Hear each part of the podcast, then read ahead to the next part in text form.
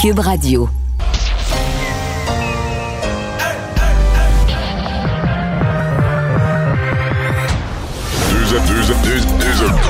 Deux, animateurs cohérents, deux visions différentes. Une seule émission, pas comme les autres. Mario Dumont et Vincent Dessureau. Cube, Cube Radio. Bonjour tout le monde, bienvenue à l'émission, bienvenue à Cube. On va passer deux heures ensemble. On va vous résumer, vous raconter ce qui s'est passé dans cette journée. Journée d'actualité, journée de commémoration aussi. Euh, ça fait un an jour pour jour que l'Organisation mondiale de la santé a décrété euh, la pandémie. Vincent, bonjour. Salut Mario. Et c'était souligné notamment à Québec. Euh, Oui, à Québec pour euh, M. Legault, euh, ben, en fait, pour le gouvernement du Québec, à Ottawa également pour, pour M. Trudeau, les chefs d'opposition, et même à Montréal, puisqu'il faut dire que Montréal, c'est une des villes les plus, en fait, la plus frappée au la Canada, plus frappée mais au Canada de loin. oui. même dans le monde, on est quand même une des villes qui a été vraiment durement touchée. Donc, il y avait des cérémonies un peu partout. Je sais pas si ça t'a... J'ai trouvé que c'était bien fait, simple. Pas trop long, euh, pas de. Le seul discours, celui de François Legault, trois minutes, c'est correct, ça. Oui, fait que- dire- puis on, on est habitué de l'entendre euh, une heure à tous Ouais, les deux, trois ça. jours. Fait que c'était bref, euh, bien fait, l'orchestre symphonique, euh, des, des- des enfants qui chantaient, puis des personnes significatives, c'est-à-dire remettre une rose, tu sais, pas trop, juste assez, j'ai trouvé ça euh, bien. Donc, on verra ce que- quelle place ça prendra ce 11 mars euh, dans les prochaines années dans l'histoire du Québec et du monde. Mais c'était une première, alors que l'histoire n'est pas encore terminée.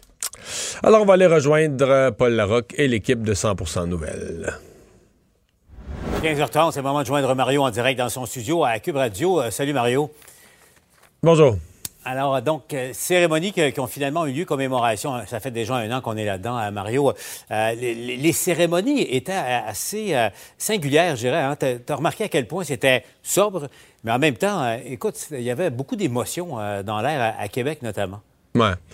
Moi, j'ai trouvé que c'était bien fait. On a pas, on a réussi à éviter le piège de trop vouloir en, mettre, là, euh, puis des discours qui finissent plus, puis pompeux. Il y avait un seul discours, François Legault, trois minutes, c'était bien correct. Euh, donc, des moments, des moments solennels, des moments, euh, euh, les, les- gens des familles qui allaient remettre des, euh, la rose blanche, etc. Donc, j'ai trouvé que c'était, bien fait. L'orchestre symphonique, des, des- petits chanteurs.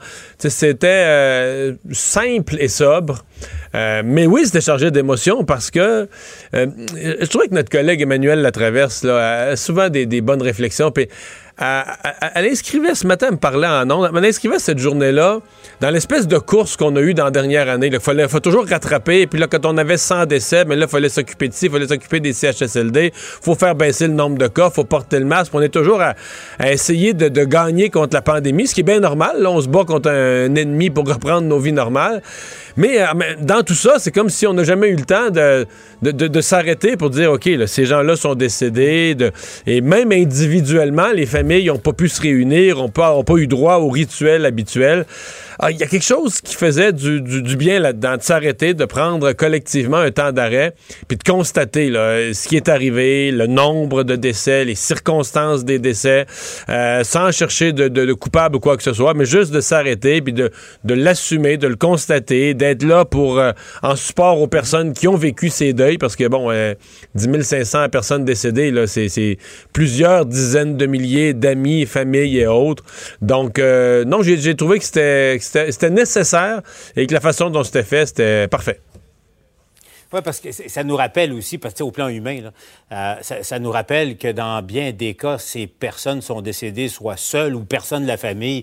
Il y avait peut-être au mieux, dans certains cas, euh, du personnel soignant qui les accompagnait. C'est- tellement cruel et, euh, terrible. Et, ce moment, pour que l'ensemble du Québec se dise, on prend une pause, on se recueille. euh, et j'étais en entrevue, j'avais en entrevue tout à l'heure euh, euh, le camarade Stéphane Bédard, qui a perdu son père en, novembre dernier également, puis qui n'a pas pu, lui, l'accompagner euh, à la fin, tellement ça s'est fait rapidement, puis à cause des conditions sanitaires, il ne pouvait pas être à l'hôpital. tu sais. Puis, alors, cette journée-là, aujourd'hui, pe- permet peut-être, on l'espère en tout cas, Mario, de permettre aux familles de soit de compléter, ou en tout cas, au moins d'avancer dans, dans le processus de deuil. Ouais.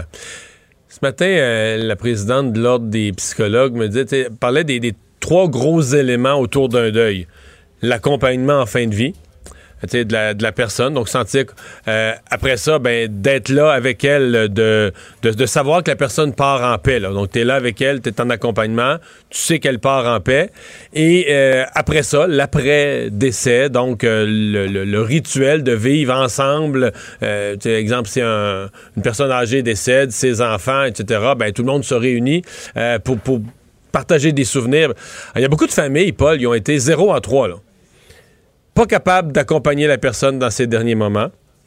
Pas de garantie qu'elle est partie en paix. Donc, ils peuvent pas dire. Ils ont l'impression qu'elle est partie, là, que d'être dans un CHSLD où les services étaient à moitié donnés, il manquait de personnel, etc. Donc, dans certains cas, ils ont même l'impression, ils ont quasiment la certitude qu'ils sont partis pas en paix, dans des conditions pas belles du tout. Et troisièmement, le lendemain, impossible de tenir des, rassemblements, des funérailles, etc.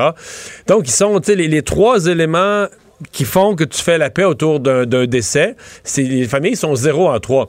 Donc, tu le dis, euh, est-ce que l'événement collectif, est-ce que le, le, le, fait de, le vivre ensemble aujourd'hui peut, mon expression, est-ce que le, collectif peut renchausser un peu ce que les gens ont vécu individuellement, euh, durement? Sincèrement, je pense que oui. Je pense que oui. Je pense que ça, ça amène de la paix, ça amène de l'apaisement, ça amène un baume sur les plaies. Ça, ça arrange pas tout, mais ça fait sentir que collectivement, on se, on, se soutient là-dedans, puis que tout le Québec est au, euh, au diapason de la souffrance des familles qui ont perdu un être cher. Exactement. Puis reprenons deux secondes euh, pour euh, dire aux familles, au fond, que nos pensées vous accompagnent. Nos pensées vous accompagnent. Mario, la polémique soulevée par euh, hier par euh, ce communiqué euh, de l'Assemblée des évêques du Canada, bon, qui au fond recommande quoi à, leurs fidèles de pas se faire vacciner, soit par AstraZeneca, le vaccin d'AstraZeneca ou Johnson Johnson. Tu sais, écoute, ils essaient de jouer de finesse là, mais au fond ils disent, et là ils invoquent un fait qu'il faut que, que ces vaccins-là sont faits à partir de, de, de cellules humaines venant de produits de l'avortement ceux qui sont pas capables de prouver d'ailleurs, mais de toute façon, ça remonte parce que c'est c'est euh, une reproduction, ce sont des clones de, ça. Si c'était le cas, ça remonterait à 50 ans passés. Exactement. Puis Mario, l'autre, l'autre élément, là, euh, on parle de rigueur. Tu sais pas si l'embryon humain euh, euh, est consécutif à un avortement ou c'est carrément une fausse couche. Ils ne le savent pas. Ils ont parlé à travers leur chapeau, carrément. Mario, il y a quelques minutes, j'avais en entrevue l'évêque de, de, Sherbrooke, Luxir, Monseigneur Luxir, qui est, écoute, qui est, pas seulement dissident, il est totalement contre ce qui a été dit. Ils n'ont pas été consultés. Puis il trouve ça irresponsable aussi dans un contexte sanitaire. Mario, moi j'ai une question pour les évêques du Canada, qui ont, ceux qui ont signé ça, parce qu'on s'en rend compte, même Monseigneur Lépine à Montréal euh, s'est inscrit en semblait étonné. Comment voulez-vous, comment voulez-vous défendre la vie humaine avec un communiqué qu'on vient, venez de faire? Vous jouez avec la vie des fidèles. Parce que si les gens vous écoutent, vos fidèles vous écoutent, ils, ils, risquent de mettre leur santé en jeu et éventuellement leur vie en jeu. Comment pouvez-vous agir comme ça? Écoute, c'est toute une question qu'ils auront à répondre un jour. Ouais. Mais la réalité, bien terre à terre, je pense que ce, qui, ce à quoi ils ont surtout fait du mal, c'est à leur image. Euh, je dis pas qu'il n'y en a pas un, mais à mon avis, la proportion, là, je parle, je parle pas de la population en général, je parle des, catholiques, croyants, pratiquants. À mon avis, la proportion qui va vraiment s'occuper de ça, je pense que la grande majorité vont passer l'éponge là-dessus, comme si ça avait été, comme si ça avait pas été dit, euh, vont aller se faire vacciner, etc. Donc la petite minime proportion là, qui, qui, pourrait euh, s'attacher à euh, une, directive comme celle-là, à mon avis, c'est infinitésimal. Mm-hmm. Donc, le dommage, il est d'abord avant tout. À mon avis, il n'est pas tant que ça aux campagnes de vaccination. Oui, c'est mal avisé. Ça vient compliquer potentiellement. Si des gens qui commencent à magasiner leurs vaccins, ça vient compliquer. L'opération est déjà immensément compliquée des vaccins. je pense surtout qu'ils ont fait mal à leur image. C'est-à-dire que c'est comme... Euh, c'est comme c'est comme monter sur une tribune puis se crier je suis déphasé là c'est vraiment ça et euh, déjà j'avais en tête quand j'écoutais ça je repense à ça hier soir j'avais en tête là, des, ah des, des curés de terrain là qu'on voit qui sont dans leur village ou dans des quartiers de Montréal qui, qui se font fort d'être sur le terrain avec les gens puis d'aider puis d'être dans l'entraide puis ce genre de valeur là qui regardent quand ils voient des affaires comme ça arriver d'en haut qui voient ça totalement ah déconnecté et décourageant là.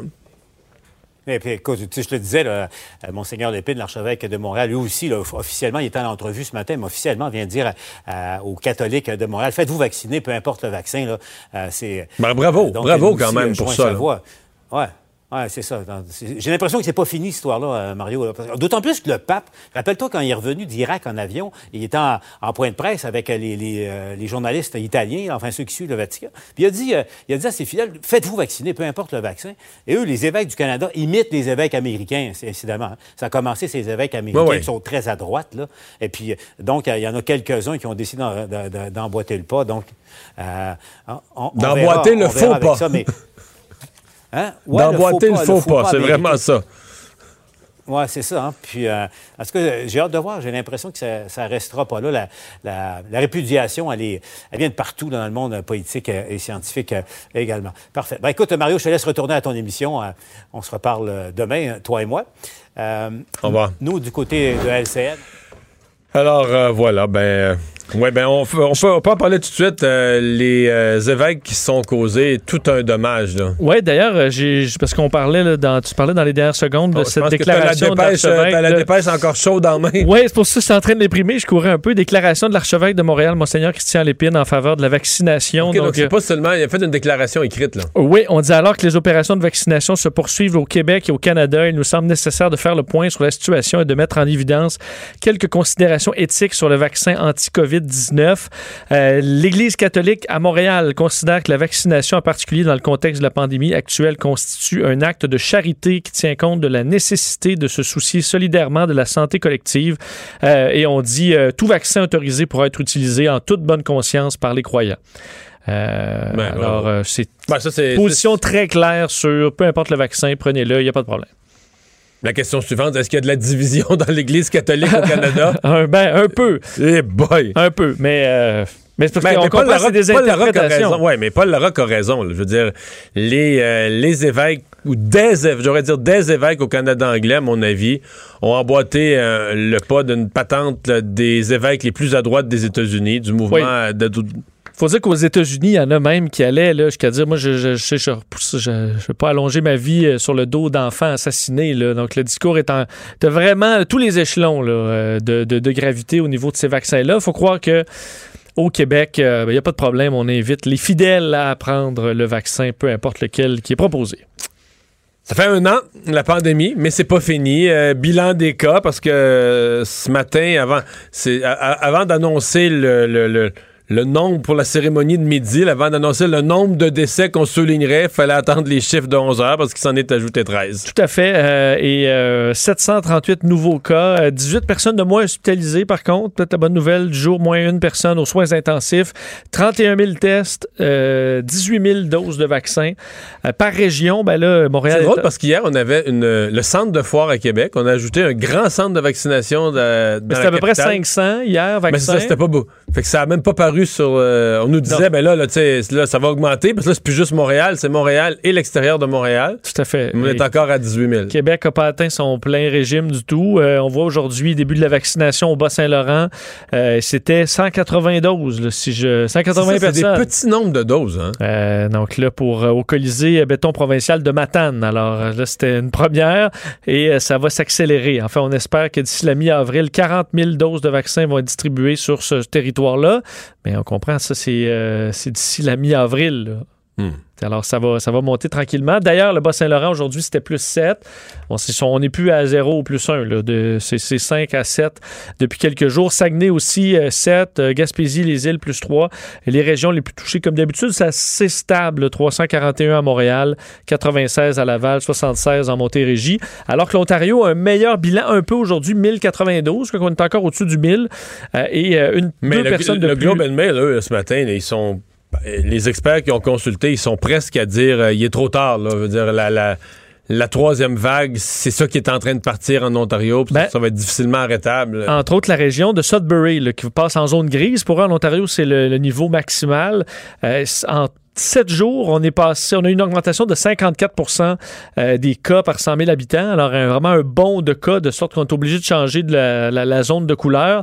Alors, un peu partout en Ontario, on voit ces, euh, ces montées-là. Donc oui, ça inquiète. Un million de personnes vaccinées, par contre, qui ont eu au moins une dose en Ontario. 40 000 doses administrées dans les 24 dernières heures. Donc eux, quand même, ça vaccine un peu plus. Euh, et les, tests aussi, là, plus de 60 000 tests en Ontario ont été effectués. Et puisqu'on parle de vaccins, bien, au moment où les vaccins d'AstraZeneca commencent à être donnés au Canada, il y a cette nouvelle qui arrive d'Europe euh, de, de, personnes qui ont eu des problèmes de surcoagulation, de, de caillots de sang. Euh, en lien avec le, le vaccin d'AstraZeneca. Il y a quelques pays qui ont mis euh, l'utilisation du vaccin sur pause. Oui, et on sent, on, dirait qu'avec AstraZeneca, à chaque fois qu'on on réussit à gagner la confiance un peu du public. il arrive une autre tuile. Euh, et là, c'est celle-là aujourd'hui. Donc, Danemark, Norvège, Islande, qui suspendent par précaution euh, l'utilisation du vaccin AstraZeneca en raison de craintes liées à, euh, bon, tu le disais, des, caillots des caillots sanguins. Enfin, on appelle ça une thromboembolie. on parle, là, c'est pas l'épidémie de thromboembolie, le 22 cas sur 3 millions de personnes vaccinées.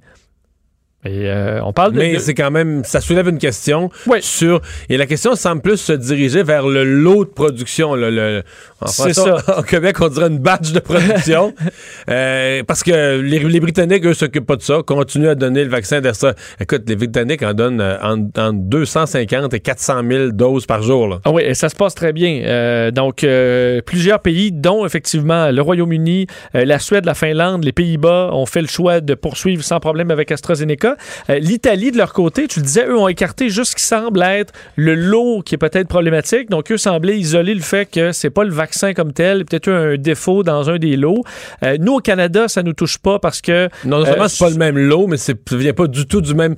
Ça vient pas de la même usine, ça vient pas du même continent. Non, ça vient, nous, de l'Inde, de la Serum Institute. Alors, il n'y a pas de problème. D'ailleurs, aujourd'hui, le docteur Horacio Arruda, qui tenait à rassurer les gens là-dessus, pour l'instant, nous n'avons pas d'informations qui nous permettent de croire que ce vaccin présente plus de risques qu'un autre. Euh, on surveille. Par contre, la situation, même chose au niveau de santé de la santé publique du Canada. On suit étroitement la situation, mais il ne semble pas y avoir euh, de plus grande inquiétude. Même chose du côté de la France, où il y a quelques heures, le ministre de la Santé, Olivier Véran, a dit que le, dit que le bénéfice apporté par la vaccination est jugé bien supérieur au risque à ce stade. Alors, c'est vraiment par extrême prudence dans certains pays. Euh, ça dépend aussi de la situation. Il y en a qui ont facilement accès à d'autres marque de vaccin. Alors, il n'y a pas de problème, mais alors il n'y a pas à s'inquiéter si vous avez à être vacciné à AstraZeneca dans les prochaines heures. De nouveaux chiffres encore sur l'efficacité des, vaccins. Oui, parce qu'on se souvient là, avec euh, Israël, on, Pfizer et euh, Israël, c'est entendu. On va vous donner vraiment beaucoup de vaccins, mais en même temps, on pourra accéder rapidement aux données, faire un suivi rapide sur l'efficacité du vaccin. Alors, ça permet d'avoir des chiffres rapides qui confirment que le vaccin fonctionne très bien. En fait, on est rendu à 97 euh, de taux y avait eu une étude vers le 24 février, puis c'était 94 points, 94 ben, points quelque chose ou 95. Oui, 94, c'est pour les cas asymptomatiques, ce qui est, déjà, ce qui, euh, ce qui est excellent, parce qu'on parle de cas, euh, les cas les plus dangereux qu'on ne soupçonne pas. 97% chez les cas symptomatiques, c'est le chiffre qu'on nous donne aujourd'hui, et les formes graves de la COVID. Donc, 97 il euh, n'y a pas de problème. Ça se passe bien dans des conditions réelles, parce que là, c'est pas une, des phases d'études. Ce sont des conditions réelles en Israël. Ça vient d'être publié. Ça confirme donc l'efficacité très grande. L'étude basée sur euh, des, en des Israéliens entre le 17 janvier et le 6 mars. L'autre, euh, les autres données qu'on a reçues aujourd'hui, c'est sur le fait que les personnes qui ont eu la COVID, ils sont quand même on est au, Canada, presque un million. Les gens qui ont déjà eu la COVID, après une seule dose euh, de Pfizer ou Moderna, vous avez un niveau, vous semblez avoir un niveau de protection bien supérieur à Monsieur, Madame, tout le monde après une dose et même supérieur à Monsieur, Madame, tout le monde après deux, deux doses. Euh, Parce que tu es plus protégé si tu as eu la COVID et un vaccin. Tout à fait. En fait, si tu as eu une dose, euh, tu as 10 à 45 fois plus d'anticorps qu'une personne qui a eu une dose et qui n'a pas eu la COVID. Et si tu as eu les deux doses, ben tu as déjà as quand même six fois plus d'anticorps. Le problème, c'est que la deuxième dose qu'on donne à quelqu'un qui a eu la COVID, ça fait presque aucune différence. Le niveau d'anticorps, il, est déjà à côté. Il, est à côté. Donc, il y a une question, est-ce qu'on se reprend à un moment donné à avancer? Mais, non, mais il y a des pays qui ont déjà dit qu'ils ne donnaient pas la deuxième dose aux personnes qui ont eu la COVID. Là. Tout à fait raison. je me souviens pas lesquels, mais il y a des pays qui ont déjà annoncé ceux qui ont eu la COVID, qui ont eu un test positif, puis qui ont, eu des symptômes, euh, pas, de deuxième, pas de deuxième dose. Euh, pour l'instant, les, les compagnies n'ont pas n'ont pas accepté, disons, mis ça dans leur, euh, dans leur recommandation. Mais est-ce qu'on pourrait se rendre là dans la mesure où là, la science le prouve que. Ouais, mais les compagnies. Euh, les compagnies, euh, on peut. Ils veulent en vendre aussi. Ben, c'est ça que j'allais dire. on peut les applaudir, les remercier. ils ont certainement fait un travail remarquable de nous développer des vaccins. Mais on se comprend que si on attend, si on attend les compagnies pour euh, nous proposer des moyens de donner moins de vaccins, euh, c'est peut-être pas la logique. Tu as tout à fait raison. Le seul petit point négatif pour ceux qui auraient eu la COVID, c'est qu'on dit que face aux vaccins, euh, ces gens-là auraient, c'est encore là, c'est très embryonnaire, mais un peu plus d'effets secondaires euh, face au vaccin quand tu as eu la COVID que quand tu l'as pas eu. On parle de, encore là, des frissons, de la fatigue, des maux de tête, rien qui t'amène à l'hôpital, mais, mais, un petit peu plus d'effets secondaires pour ceux qui auraient eu la COVID que ceux qui partent de rien. Mais sur cette étude, là, sur, euh, en Israël, euh, le chef du Parti conservateur du Québec, Adrien Pouliot, qui collabore parfois avec, euh, je pense, avec Richard avec Richard Martineau ouais. Il m'a amusé ce matin sur Twitter parce qu'il a dit, tu sais, bon, ben voilà qui devrait calmer les, comment ils appellent, là, ils jouent avec le mot variant, les variants anxieux, on va dire qu'on est anxieux du variant, tu sais, les gens qui s'intéressent. Puis avec une étude comme celle-là, je veux dire, ouais, il est optimiste parce que lui, il parce que là, le variant, c'est maintenant. En Ontario, il dit c'est euh, est-ce qu'on pense qu'au Canada, la population va être vaccinée à 80% dans deux, euh, trois semaines? Non, parce que... Euh, ça me paraît une version optimiste de la vie. C'est très optimiste, parce que je pense pas que les gens... Parce qu'on comprend que les vaccins sont très efficaces contre les variants actuels. Ça veut pas ah dire qu'il n'y aura pas d'autres variants. La question, c'est bien plus de se faire vacciner ah avec les variants. Non, mais c'est ça mon point. Ah il dit que ça devrait faire taire les variants anxieux, puis tout ça. Ouais, mais les variants anxieux, c'est pas... D'abord, personne n'est anxieux. Les gens sont juste réalistes. Il y a des variants, puis ça circule, puis on voit les chiffres et tout ça.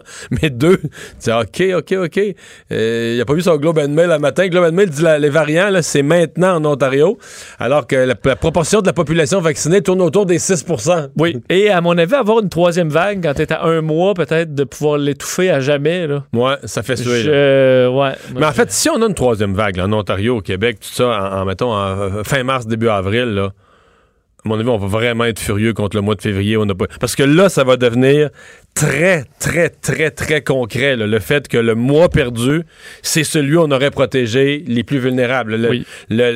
Parce que à date, on nous a consolés en disant un mois perdu, un mois perdu. Vous devriez voir les quantités de vaccins qu'on a qui s'en viennent au mois de juillet. Là. Tu ça, ça va tomber sur nous comme la pluie euh, au mois de juillet. Oui, mais le mois perdu, si on a une troisième vague en avril, le mois complet qui s'est perdu en février, euh, pas de dose, c'est là on paye pour. Et une vague importante, là, c'est que ça monopolise encore plus de gens dans le milieu de la santé alors que tu veux le plus de monde disponible pour participer à cette opération de vaccination. En plus, ouais. Euh, plus de, 30, de 25 000 transports en lien avec la COVID. C'est euh, Urgence Santé qui vient de faire son, son, bilan des transports liés à la COVID. Oui, parce qu'un peu partout, on, réfléchit à cette année qui vient de passer euh, en COVID. Et pour Urgence Santé, euh, ça a été évidemment une année exceptionnelle en termes de travail relié à la COVID.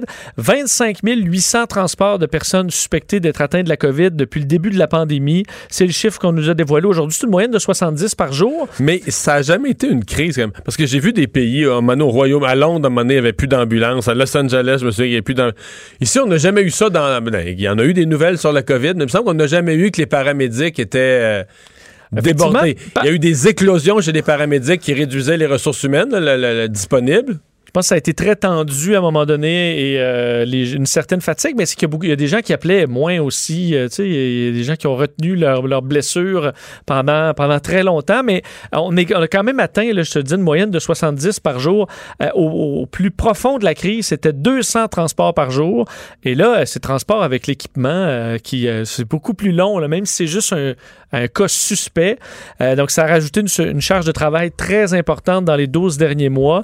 30 000 appels concernant la COVID. 86% d'entre eux se sont soldés par le transport en ambulance d'une personne donc possiblement infectée. Alors, c'est le bilan de l'année pour euh, les ambulanciers de Montréal et de Laval et un peu partout à travers le Québec. Ça a été euh, ben, similaire. Pas autant que Montréal, mais ça a été des hmm. défis majeurs. il y a le ministre de l'Éducation qui euh, veut mettre en place un grand plan de relance de l'éducation. Oui, c'était demandé par plusieurs, entre autres les, des représentants des comités de parents qui demandent un plan pour pouvoir relancer relancer l'éducation, rattraper les retards, euh, donc aller chercher les jeunes qui ont eu de la difficulté pour les remettre sur le droit chemin. Le Jean-François Roberge, le ministre de l'Éducation aujourd'hui, dévoilait son plan, enfin un plan de relance éducative. Il dévoile pas le plan, en fait, il dévoile le, euh, l'intention de, faire un plan parce que euh, on devra faire des consultations, le vaste consultation d'ici la fin du mois de mars, en fait jusqu'au 31 mars, 1er avril, où là il y aura deux jours de consultation virtuelle avec des experts, des représentants des partis d'opposition,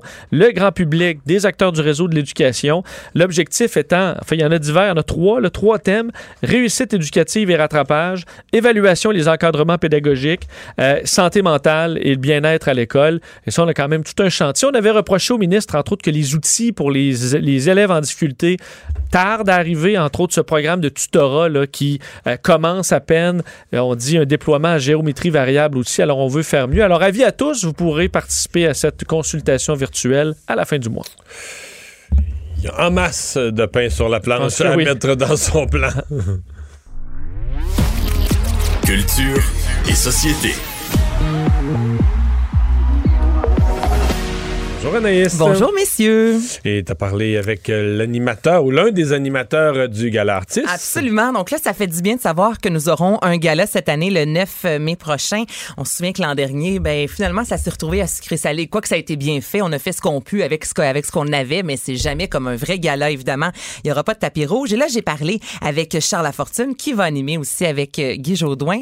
Et Charles aime ça se mettre en danger, hein, que ce soit avec la voix. Il y a souvent des émissions, même bijoux de famille, où il sort toujours un peu de sa zone de confort. Lui aime ça en direct. Il n'y a pas de montage. On y va. Si jamais on se plante, ben, on va rattraper le tout avec les gens en direct. Donc, je lui ai demandé tout d'abord, qu'est-ce que tu aimes dans ce type d'émission-là, justement, où tout peut arriver?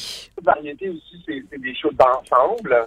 Hein? C'est pas des shows de, pas des shows d'ego, c'est des shows euh, où ce que tu te retrouves à l'intérieur d'une structure. Puis euh, moi, j'ai toujours aimé les gangs. Euh, offrir quelque chose euh, aux gens, de faire quelque chose qui, euh, qui rassemble les gens de plusieurs générations. Je sais pas, il y a quelque chose de, beau là-dedans, alors qu'aujourd'hui, on peut écouter la télé euh, quand on veut, à l'heure qu'on veut, puis on le voit de plus en plus, les gens utilisent toutes les plateformes, mais d'avoir quelque chose où les gens l'écoutent en direct, un, un moment, un événementiel, ça commence à être plus rare, là, à moins de jouer pour les Canadiens, ou de faire de l'information. Donc, donc il y a quelque chose de, de précieux là-dedans que moi j'aime.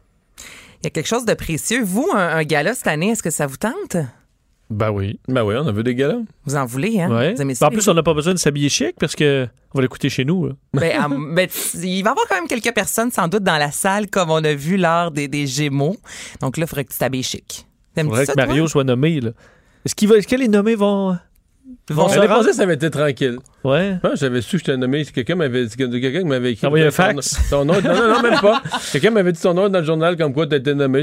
puis après ça, ben, j'ai su que quelqu'un d'autre avait gagné euh, ah. trois jours après. Ben, T'as pas reçu de petits cartes. De petits cartes. Non, pourtant, il me semble que c'était à sucré salé l'an passé. Il y avait les gagnants. Mais c'est juste ouais. J'ai su, mettons, quatre jours après là, que dans ma catégorie, Charles Tisser avait reçu son prix à sucré salé. Comment tu, tu vis ça quand tu es en nomination? Ça, fait, fait dix fois, puis je suis sûr de pas gagner, fait que je vis ça assez calmement. tu gères bien ton. Euh... Mais imagine l'année où là, ça 10 va nominations, être 10 nominations, jamais gagné, jamais sur le bord. Euh, je vis ça calmement. Ben, c'est 10 de plus que Vincent et moi, non, ça, effectivement. Non, mais c'est un bel hommage du public, mais je veux ben dire. Euh, ah, puis Anaïs, on va se mettre à voter pour toi. Là, ah oui, ben, on va faire pencher la balance. mais, Achète euh, d'une pièce, euh, tu vas nous devoir des sous. Mais, euh, non, parce que, non, évidemment, il y en a... Il y a des gens là, qui...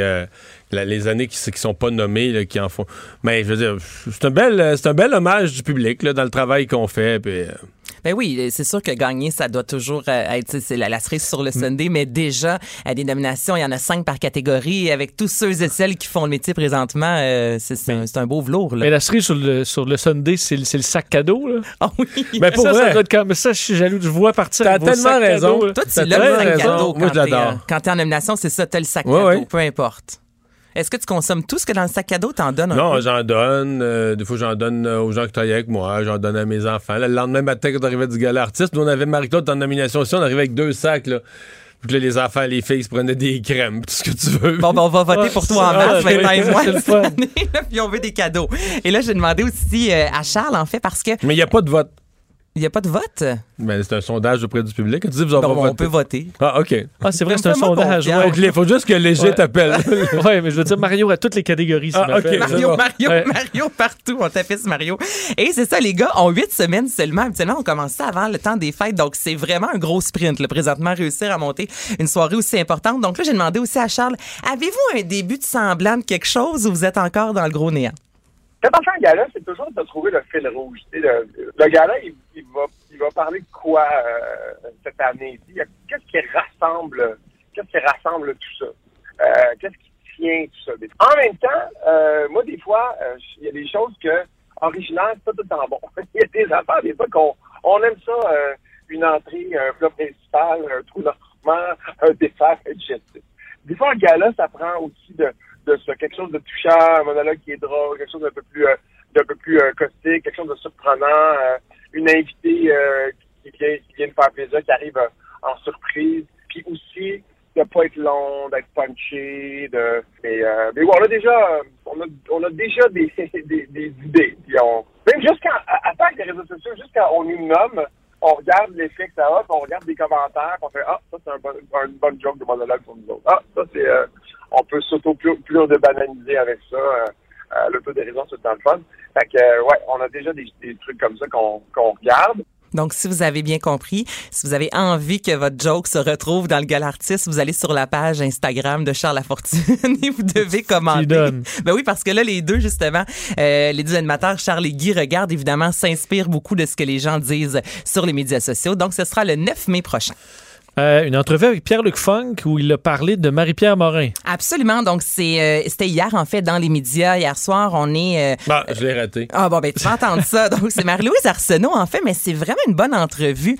Euh, Mario, en fait, donc c'est Pierre-Luc Funk qui euh, est- a été longtemps un bon ami de Marc-Pierre Morin et il est revenu, en fait, sur euh, cette fameuse saga-là. Et de son côté, ça relancé un peu, je voudrais aujourd'hui, dans les médias, ce côté hypocrisie-là. Les gens, est-ce qu'on était vraiment au courant? On aurait peut-être dû, les, les compagnies qui travaillaient de pair avec Marc-Pierre Morin, rester avec elle au lieu de soudainement euh, couper euh, les ponts. Donc, je vous fais entendre ça.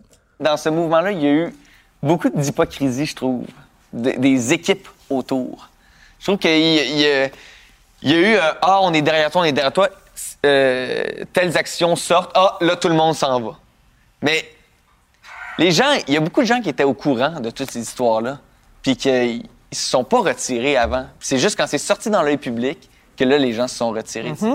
Je pense que moi, ça, ça j'ai pas trouvé ça super honnête. Puis je pense que quand tu. Si, si tu es derrière une personne, faut que tu sois derrière elle ju- jusqu'au au bout, tu sais. Mais en effet, tu sais, quand c'est question de partenariat, puis de. Est-ce que ces gens-là étaient au courant de, de ces histoires-là?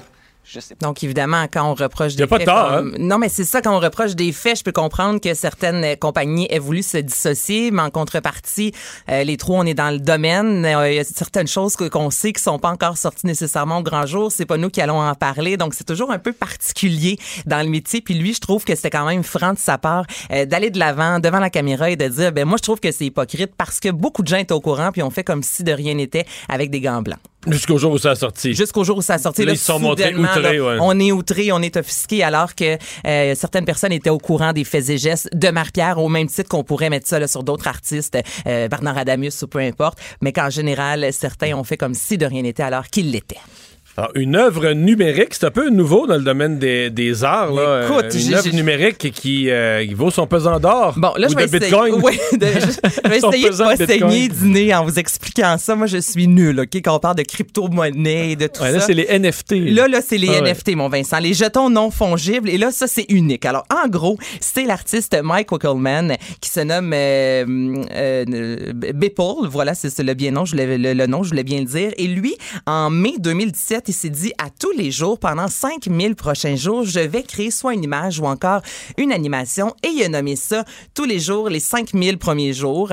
Et il a vendu cette grosse image-là aujourd'hui pour la modique somme de 70 millions de dollars. C'est quand même fou en même temps de penser que là, on est en pandémie, qu'on a besoin d'argent, puis qu'on paye une œuvre d'art. Là, c'est numérique. Et ce qui est particulier, là, ce que tu disais, le Mario, justement, là, qu'on s'en va dans quelque chose de très nouveau. Et là, Vincent, tu pourras m'aider. Les FN, N, N, hey, NFT. Je- ça me stresse de vous en parler.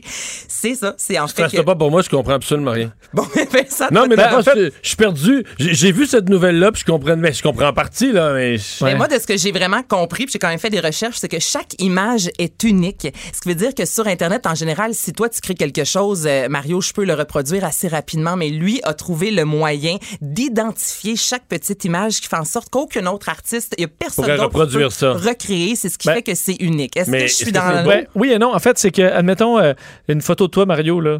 Je peux, elle peut être partout sur Internet, mais je peux en faire une version, moi, qui va avoir euh, la- avec les blockchains, les chaînes de blocs comme la, la crypto-monnaie, identifier là, que moi, j'ai l'original de la photo de Mario Dumont. Même si tu, peux la retrouver partout sur Google. Et là, cet original-là, mais c'est du numérique, donc l'original ou pas l'original, il n'y a aucune différence. Mais il y a un original original, puis lui, tu peux l'acheter. Alors, tu peux même acheter présentement des séquences, admettons, d'un un dunk de basketball, d'une vedette de basket. Tu achètes cette séquence vidéo-là de 5 secondes, qui est partout, là. Tu peux la trouver sur YouTube, mais tout est à toi. Tu es propriétaire a de une ça. séquence Ou tu peux acheter un euh, la GIF. semaine dernière à 6,9 millions de dollars, là, une séquence qui a Tout à fait du web. Et le Pour acheter un GIF, il y a le tu GIF du? Nyan Cat, là, un petit chat dessiné. Il y a quelqu'un qui possède ça, là, mais tu peux, sur ton cellulaire, tu vas l'avoir. là. Mais Est-ce Mais que tu as lui- des redevances chaque fois que quelqu'un l'utilise Non. après? Non? T'as rien. Tu peux juste le revendre. Un jour. Mais tout le monde, tu peux le copier un milliard de fois si tu veux. Là, puis Tandis qu'une toile, admettons, l'original, il y en a un. là. Mais euh, donc, Sauf c'est. que la toile est sur Internet, c'est virtuel euh, à la fois, mais Oui. c'est 70 millions de dollars, Vincent Crébine de Colin. Mais il peux l'afficher? Ben, il peut la regarder sur son écran, mais tu pourrais la regarder toi aussi. C'est ça le problème. C'est que c'est disponible, c'est du numérique. euh, Je te dis que là, on comprend. Ben, c'est que moi-même, je comprends peu. C'est que c'est vraiment de la spéculation, là, ce qui se passe là-dedans. C'est que tu il faut que je saute sa nouvelle affaire, comme sur l'action de GameStop ou comme sur les bitcoins. Il y a comme une folie d'acheter des affaires qui valent rien, mais que tu te dis, ça va monter à des valeurs. euh, Mais là, on parle quand même de folles. 70 Tout millions. à fait. Mais Tu le, sais, le- C'est un, parce que l'autre dossier, c'est le, premier tweet de Jack Dorsey pour Twitter. Donc, son premier tweet, Ah il le vend en ce moment 2,5 millions. C'était ça. la Mais meilleure ça, je comprends déjà un petit peu plus, là. Mais tu, mais tu peux l'avoir sur ton ordi, tu as le tweet. Là. Pourquoi tu, l'achèterais? Il sera pas plus à. Mais tu veux Je le peux le mettre dans ma vrai. chambre, le tweet. Là. Je peux... C'est juste qu'il t'as l'original de ce tweet-là. Comme... Comme ça, pour 70 millions de dollars, J'ai essayé de l'expliquer du mieux que ce montage. Ben, écoute, La seule que- chose que je peux t'expliquer à toi qui a l'air préoccupé du 70 millions, c'est que d'après moi, Oui. celui qui l'a payé, là, il est plus riche que toi puis moi. Bon, ben ça, je confirme. Ça, c'est sûr. Puis, C'est mon Mario. puis il l'a acheté, puis il fait son épicerie pareil en toute, euh, en Ouais. toute quiétude. Ah, ça, c'est sûr. Mais c'est quand même particulier, euh, cette œuvre-là. Merci Anaïs. Salut.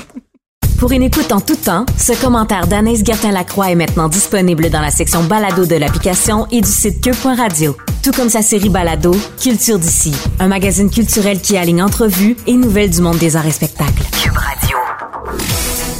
Il explique et démystifie l'économie. Pierre-Olivier Zappa, à vos affaires.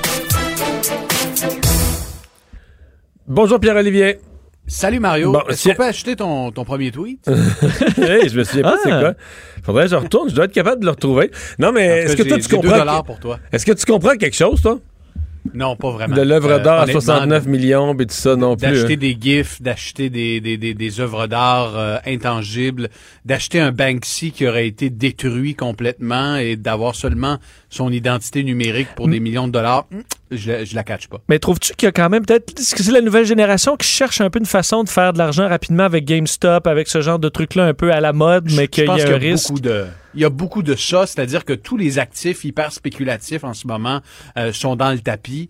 Euh, et là, tu as une nouvelle forme. Certains y croient fermement, là, entre autres dans, le- dans le domaine du sport. On pense que ça pourrait devenir une, une nouvelle source de revenus, comme pour la NBA ou la NHL, la Ligue nationale de hockey éventuellement. De vendre un Euh, but, euh, un jeu. Ouais, euh, certains comparent ça aux cartes de hockey. Tu sais, t'as une carte de hockey de Mario Lemieux, mais encore là, t'as une carte, t'as quelque chose, t'as du carton, ça vaut quelque chose. Il y a, il y a une symbolique. Là, t'achètes une œuvre d'art, mais tu, tu la détiens pas. Je veux dire, une œuvre d'art, ça a une valeur quand c'est accroché dans ton salon, pas quand t'en as une copie numérique avec des algorithmes dans un programme informatique. Ouais, dans un Mais souper, on- dans un souper en gens riches, tu peux le dire, par exemple, que t'as une. Hey, regardez tout le monde, j'ai une clé numérique. euh, Ça vaut 60 millions. Bon, euh, parle-nous d'un un premier test rapide là, pour les entreprises, mais qui est, pour lequel il n'aurait pas à passer par l'État. Parce qu'actuellement, une entreprise qui souhaite avoir euh, des kits de tests rapides, ceux de Abbott, euh, qui sont disponibles au Québec, ben, euh, doivent en faire la demande au gouvernement qui analyse cette demande et qui éventuellement peut faire parvenir des tests Ouais, rapides. je pense Là, qu'il y, a un for- avez- je pense qu'il y a un formulaire ou deux, là. Ouais, il y a un formulaire de 5 pages avec des, des questions élaborées sur 25 lignes par réponse. Bref, là, nous avons une entreprise de Laval, Alco Prévention, qui a fait homologuer un premier test rapide qui va pouvoir être livré à une entreprise qui en fait la demande, donc qui l'achète euh, du secteur privé. Euh, et c'est un test rapide en, en 15 minutes, un, test euh, antigénique, donc comme celui de Abbott, qui permet en mettant un écouvillon, un écouvillon dans, ton nez, là, pas très profond, euh, d'avoir un, de, de récolter ce qu'il faut, de le faire analyser en 15 minutes dans ce qui ressemble littéralement à un petit téléphone portable, et ça donne un résultat de test qui est certes moins efficace qu'un PCR, mais pour des entreprises au Québec où il y a des menaces d'éclosion dans le secteur manufacturier, dans les usines, dans les abattoirs, il y a une demande bien réelle. Et euh, ce soir à l'émission, Mario, ce qu'on va proposer, c'est une démonstration, voir comment ça fonctionne un test rapide, comment on peut l'implanter dans une entreprise, par exemple, systématiquement tester tout le monde euh, chaque semaine. C'est un test qui coûte 50 dollars par euh, par personne. Oh boy! Euh, c'est quand même pas donné, mais c'est moins cher que, que, que de- de- d'envoyer des employés dans une clinique privée à non, 400, je 500 dollars. Ça, je le comprends, mais c'est, c'est plus cher que je pensais. C'est-à-dire que, mettons que tu as 1000 employés, puis tu dis, nous, on veut pas de trouble avec la COVID, on teste toutes les semaines. C'est que c'est 50 000 piastres toutes les semaines, là. Oui, sauf que je te donne un exemple. Tu es dans un dans un- une usine manufacturière et dans cette usine, il y a un cas euh, qui se déclare et là, tu veux t'assurer que les 16 personnes qui travaillent autour de euh, du cas déclaré n'ont pas la COVID. À ce moment-là, tu peux tester, cibler ces 16 personnes et leur dire, OK, euh, à partir d'aujourd'hui, pendant 5 jours, à chaque fois que vous rentrez au travail, vous allez vous faire tester. Euh, même si vous avez fait un test, par exemple, euh, par la santé publique, un, test, un test PCR. Donc, c'est un- outil supplémentaire pour prévenir les éclosions et c'est très, très prometteur parce que ça vient tout juste d'être lancé. D'ailleurs, on l'aura en primeur à l'émission ce soir, mais il y a déjà euh, plusieurs centaines d'entreprises qui ont manifesté un intérêt. Euh, et on va faire un test en direct, Mario. Je vais voir si Ah, j'ai la COVID ah. ce soir à, à 18h30. On va espérer que non, parce que tu ne pourras pas Sinon, finir ton émission. Et, euh, Je me croise les doigts. et euh, encore de l'incertitude chez Air Transat.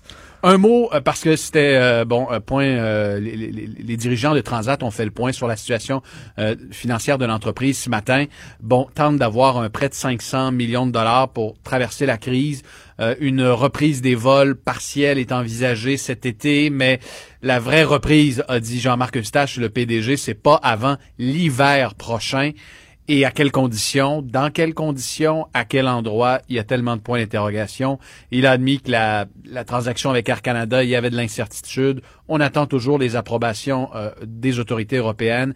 Est-ce que Transat va réussir à aller chercher le financement nécessaire pour traverser la crise? Est-ce que le fédéral devra s'en mêler? Bref, on sentait un peu de, je dirais pas de désarroi, mais les dirigeants de Transat ne sont vraiment pas euh, optimistes à l'heure actuelle. euh, et sur la question d'avoir un plan B, c'est-à-dire euh, une offre concurrente à celle d'Air Canada, les dirigeants de Transat ont dit, avant de parler avec des gens comme Pierre-Carl Pelado qui ont manifesté leur intérêt pour euh, offrir une solution de rechange, euh, il faudra que l'association, le mariage avec Air Canada tombe officiellement à l'eau. On se souviendra que la Caisse de dépôt, il y a euh, de cela deux semaines, avait demandé à Transat, parce que la Caisse est un gros investisseur, un gros actionnaire de Transat, d'avoir un plan B et de commencer peut-être déjà à négocier avec d'autres investisseurs qui seraient intéressés, advenant le cas où la transaction avec Air Canada tombait à l'eau. Mais, Mais- Transat a dit c'est pas tout de suite qu'on va on, on va entamer ces démarches. Mais en résumé, c'est quand même fragile, le Transat, présentement, là. très, très, très fragile, euh, Mario. Euh, on parle régulièrement avec des pilotes, des gens qui nous écrivent, des employés, des gens au siège social, des gens qui ont été mis à pied. Et euh, Transat particulièrement, en raison de sa vulnérabilité, du fait qu'il y a une transaction avec Air Canada qui ne se, qui n'est pas concrétisée, euh, ça met l'entreprise en péril pour une raison, entre autres, une raison principale, c'est que Transat ne peut pas aller chercher du financement sans l'autorisation d'Air Canada, comme les deux entreprises sont liées par une, ce qu'on appelle une convention d'arrangement. Donc, euh, Transat n'est plus maître de son destin, même si le mariage euh, avec Air Canada pourrait tomber à l'eau. Euh, et ça, ça complique pas mal les choses pour assurer la pérennité de l'entreprise. Souhaitons euh, que l'avenir soit radieux, mais pour l'instant, il y a plusieurs Il y a des questions. Oui. Merci, Pierre-Olivier. Il n'y a pas de quoi. Au revoir. Mario Dumont et Vincent Dessureau. Joignez-vous à la discussion. Appelez ou textez le 187 Cube Radio 1877 827 2346. Alors, en cette journée de commémoration euh, des, euh, des personnes décédées de la COVID, évidemment, la, la- la question des CHSLD refait surface. Euh, ça va de soi parce que si on a le bilan qu'on a au Québec, le plus de 10 500 personnes décédées, il y en a presque la moitié, même il y en a la moitié là, qui sont carrément décédées, euh, qui sont des personnes des CHSLD. Euh, Il y a une étude euh, qui va se, faire autour de l'Institut de recherche euh, du CUSUM, là, du Centre de santé McGill, euh, sur ça, sur les décès, la situation dans les CHSLD. Une étude qui va être pilotée par le docteur Donald Vin, expert en maladies infectieuses et en immunité. Bonjour, docteur Vin. Bonjour, M. Desmond. Euh, D'abord, avant d'arriver à votre étude, vous, votre regard général sur ce qui s'est passé dans les, dans les CHSLD euh, le, le- le printemps dernier, là. pourquoi la COVID est entrée d'une façon euh, aussi dévastatrice? Euh, je pense qu'il y a plusieurs raisons, malheureusement. C'est sûr que c'était un désastre. Euh, on, a- perdu beaucoup de personnes à, à- cause de tout ça.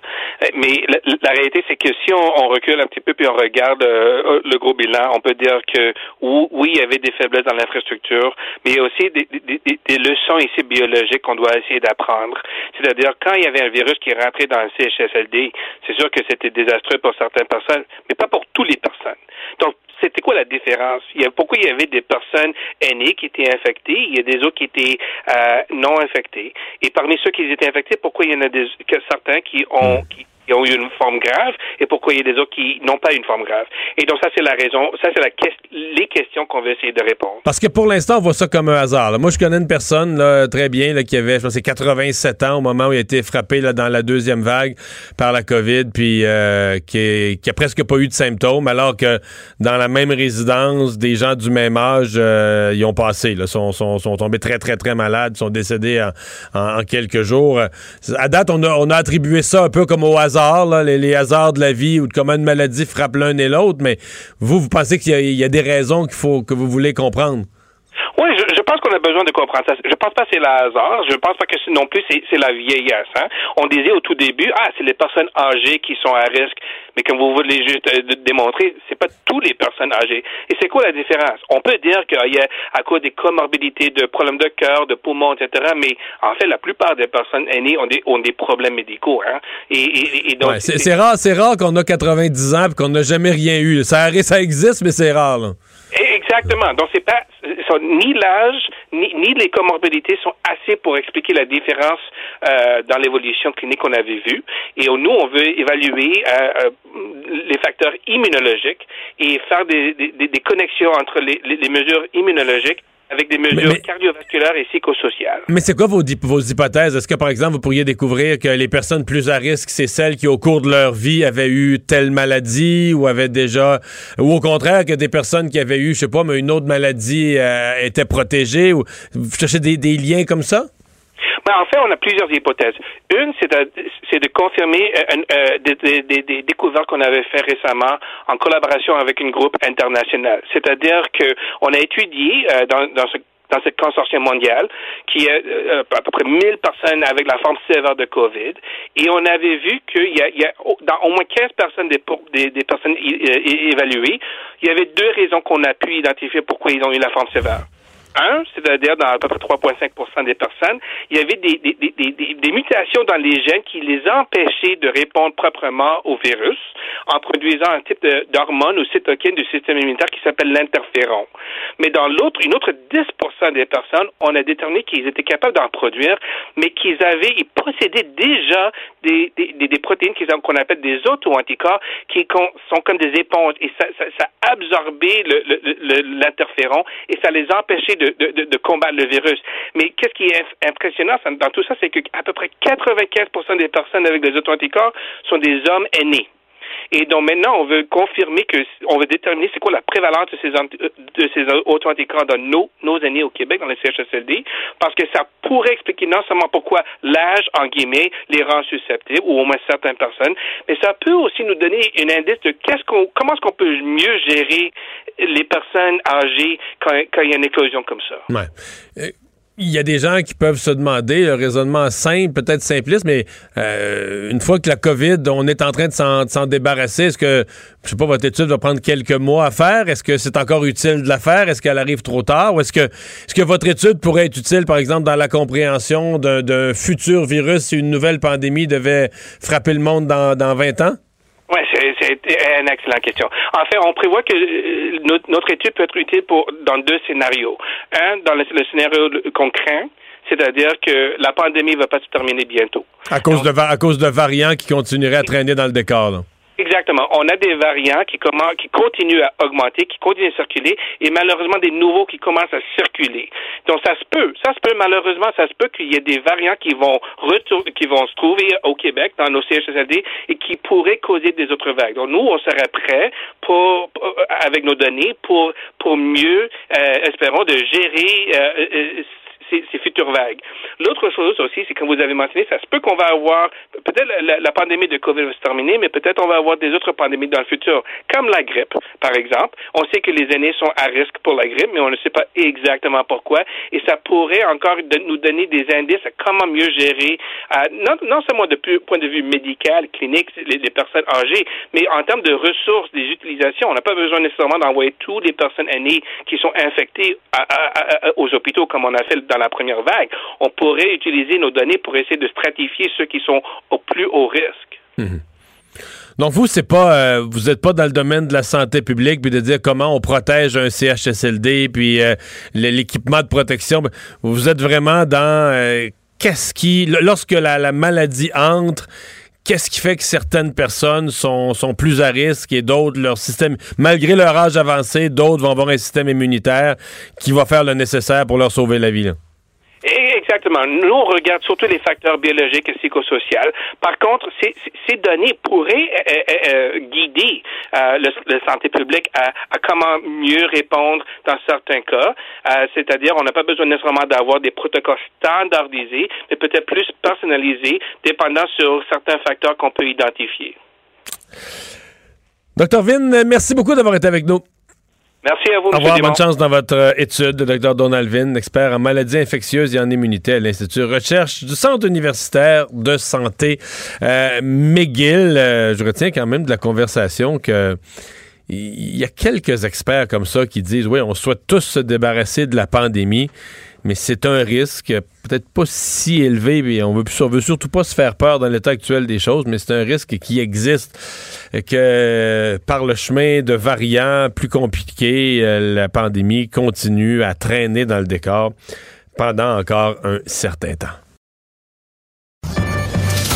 Le remède à la désinformation. Mario Dumont et Vincent Dessureau. Cube Radio.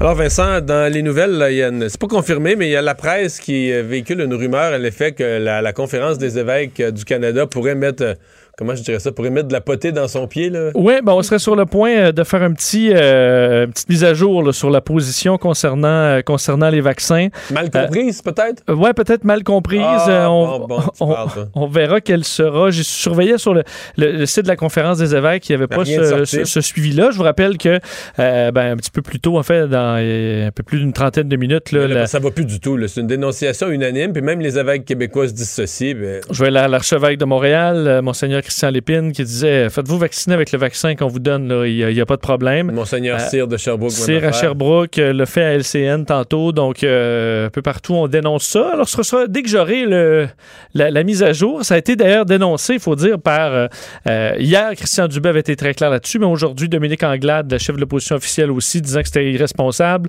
Gabriel Nadeau-Dubois disait que c'était regrettable que on. Mais j'ai pas entendu une personne, une source dire que ça avait de l'allure. là. Ou que ça méritait- raison. Ou que ça méritait d'être considéré, regardé. Dire, Faut, faut... Non, non, c'est un tout- désastre. Non, je vais t'avouer, tu sais, quand tu fais des travaux dans une pièce, puis tu mets du wall patch pour boucher les trous dans un mur, là, Oui. c'est toujours le fun. J'aime ça faire ça, tu boucher les trous, puis tu sables, ça vient bien beau. là. Parce que quand c'est dans ton pied, c'est. euh, c'est plus dur. L'exercice Ben, est je plus suis dur. ouais. intéressé de voir parce que leur communiqué était très clair. là. Alors, quel sera le, le, le suivi fait Non, mais il y a un aujourd'hui? point, il y a un point, c'est tu quoi, où tu t'en fous de. Tu t'en fous de perdre la face complètement? Tu te dis c'est moins pire perdre la. C'est moins pire de se dédire et perdre la face que de rester campé dans faire. une position aussi condamnable. là. T'arrêtes le massacre, t'arrêtes le. Enfin, c'est jour de commémoration. euh, on en a parlé plus tôt dans l'émission. euh, entre midi et 13h05 à Québec, il y a eu toute une série de, de- symboles euh, avec, entre autres, le premier ministre. Oui, 10 000 Québécois, on sait plus de 10 000 ont été, sont décédés de la COVID en un an et ça fait maintenant donc un an jour pour jour que l'OMS a déclaré bon la, la pandémie. Alors le gouvernement du Québec souhaitait faire, ou, le gouvernement Trudeau aussi faire euh, moment pour souligner à la fois les décès, euh, également appui au milieu de la santé, à tous ceux qui ont mis la main à la pâte un peu pour essayer de s'en sortir et aussi en fait pour tous nos, nos nos, nos- deuils petits et grands qu'on a tous dû vivre dans les derniers mois, la dernière année. On sait que le symbole choisi était la rose blanche. Alors, on en a vu hein, des gerbes de fleurs déposées tour à tour par des membres de la famille, des dignitaires devant l'Assemblée nationale. Court discours du premier ministre Legault également qui saluait euh, les Québécois, saluait la nation québécoise. Je vais vous faire entendre d'ailleurs un extrait où il qualifie les Québécois d'admirables. Il y a un an aujourd'hui, le 11 mars 2020, l'Organisation mondiale de la santé déclarait, annonçait une pandémie mondiale. Et dès que les Québécois ont pris conscience de la gravité de la situation, les Québécois, les Québécoises ont été admirables. La nation québécoise a été admirable.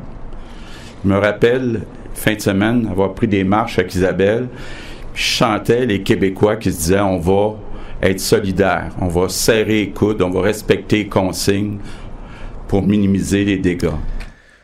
Bon, je pense que euh, effectivement, il y a eu beaucoup, il y a eu de la, la chicane un peu dans de- des deux côtés, mais je pense qu'une grande majorité de la population a suivi, euh, même dans les, les moments les plus difficiles de la pandémie, euh, ce que le gouvernement demandait. Ouais. Et, euh, et, tu vois, ça fait un an que c'est déclaré pandémie, mais le premier décès, nous au Québec, là, la première dame qui était décédée dans la Naudière, c'était une semaine plus tard. Donc, je me 18 souviens qu'on a 18, qu'au fil des points de presse, on donnait des cas et à un moment donné, nous a annoncé le premier décès. Je me souviens qu'on était tous un peu euh, ouais. euh, secoués par ça, sachant que ça allait pas être le dernier. Là. Euh, et effectivement, ça ne l'a pas été. Il y a eu tout de suite après le point de presse, pas le point de presse, le, discours. Tu dis c'est pas le dernier, mais tu sais, ce jour-là, le jour du premier décès, donc ça fait, le- le- ça fait 51 semaines, le 18 mars, si on t'avait dit il va en avoir 10 000, Non, j'aurais pas cru. là. t'aurais dit 200. Pas au Québec, j'aurais pas dit- 200, c'est pas au 200 Québec. t'aurais dit peut-être. 400, 500, ouais. 1000, t'aurais sourcillé, là. On va se rendre à 1000, non, pas de 1000 décès. Et 10 000? Et, euh, et bon, et c'est pas, encore terminé. D'ailleurs, donc il y a eu euh, des cloches euh, d'église qui ont sonné même un peu partout au- Québec, pas partout là, mais dans plus certains secteurs. euh, après la minute de, de silence, se sont fait entendre. Et également cérémonie au niveau fédéral. Justin Trudeau, les chefs de partis d'opposition également qui ont tenu à souligner cette journée. Au Canada, c'est 22 300 morts, donc presque un million de personnes qui ont contracté la COVID durant la dernière année. Monsieur Trudeau qui disait nous nous souviendrons d'eux en parlant évidemment des, euh, des décès, disant quand même qu'il y avait de l'espoir à l'horizon. Aaron O'Toole qui rappelait euh, qu'on avait besoin du vaccin et rapidement pour pouvoir se sortir de ça. Et François Blanchet euh, du Bloc qui, qui a apporté une rose blanche, donc le symbole québécois pour la commémoration du 11 mars, disait quand même notait un fait important. En temps normal, on aurait pu croire que les commémorations suivent le drame. Là, on était encore en plein dedans, mais on croyait que c'était important de souligner après un an. Et cérémonie aussi du côté de Montréal, une des villes quand même les plus, euh, les plus marquées par la COVID, euh, même sur la planète, là, à 13 heures, euh, devant le, tout, tout côté de l'hôtel de ville. Ça, ser- ça serait bien quand même que les, que les commémorations édition 2022 se déroulent alors qu'on parlera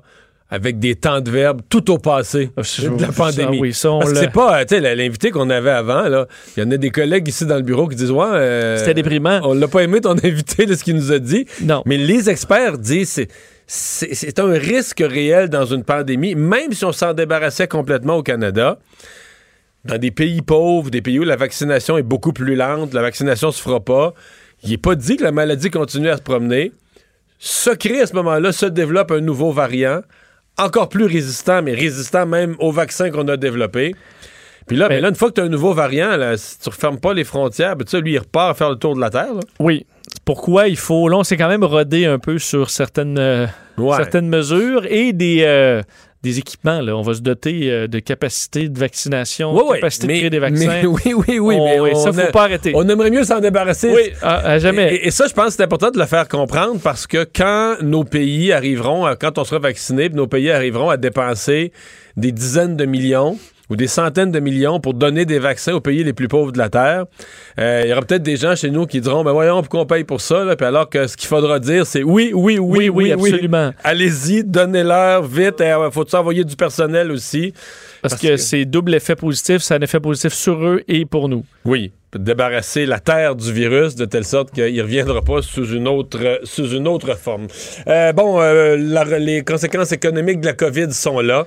Et euh, aux États-Unis, bien, le fameux plan de relance de M. Biden s'est fait finaliser, final bâton. Tout à fait, M. Biden, le président Biden qui a officialisé cette, cette loi maintenant. Donc, le plan de sauvetage de 1900 milliards qui ben, fait force de loi. Et il faut dire, c'est une journée importante pour M. Biden. Seulement ça, euh, c'est un gros passage, on s'entend, c'était demandé par les Américains depuis très longtemps.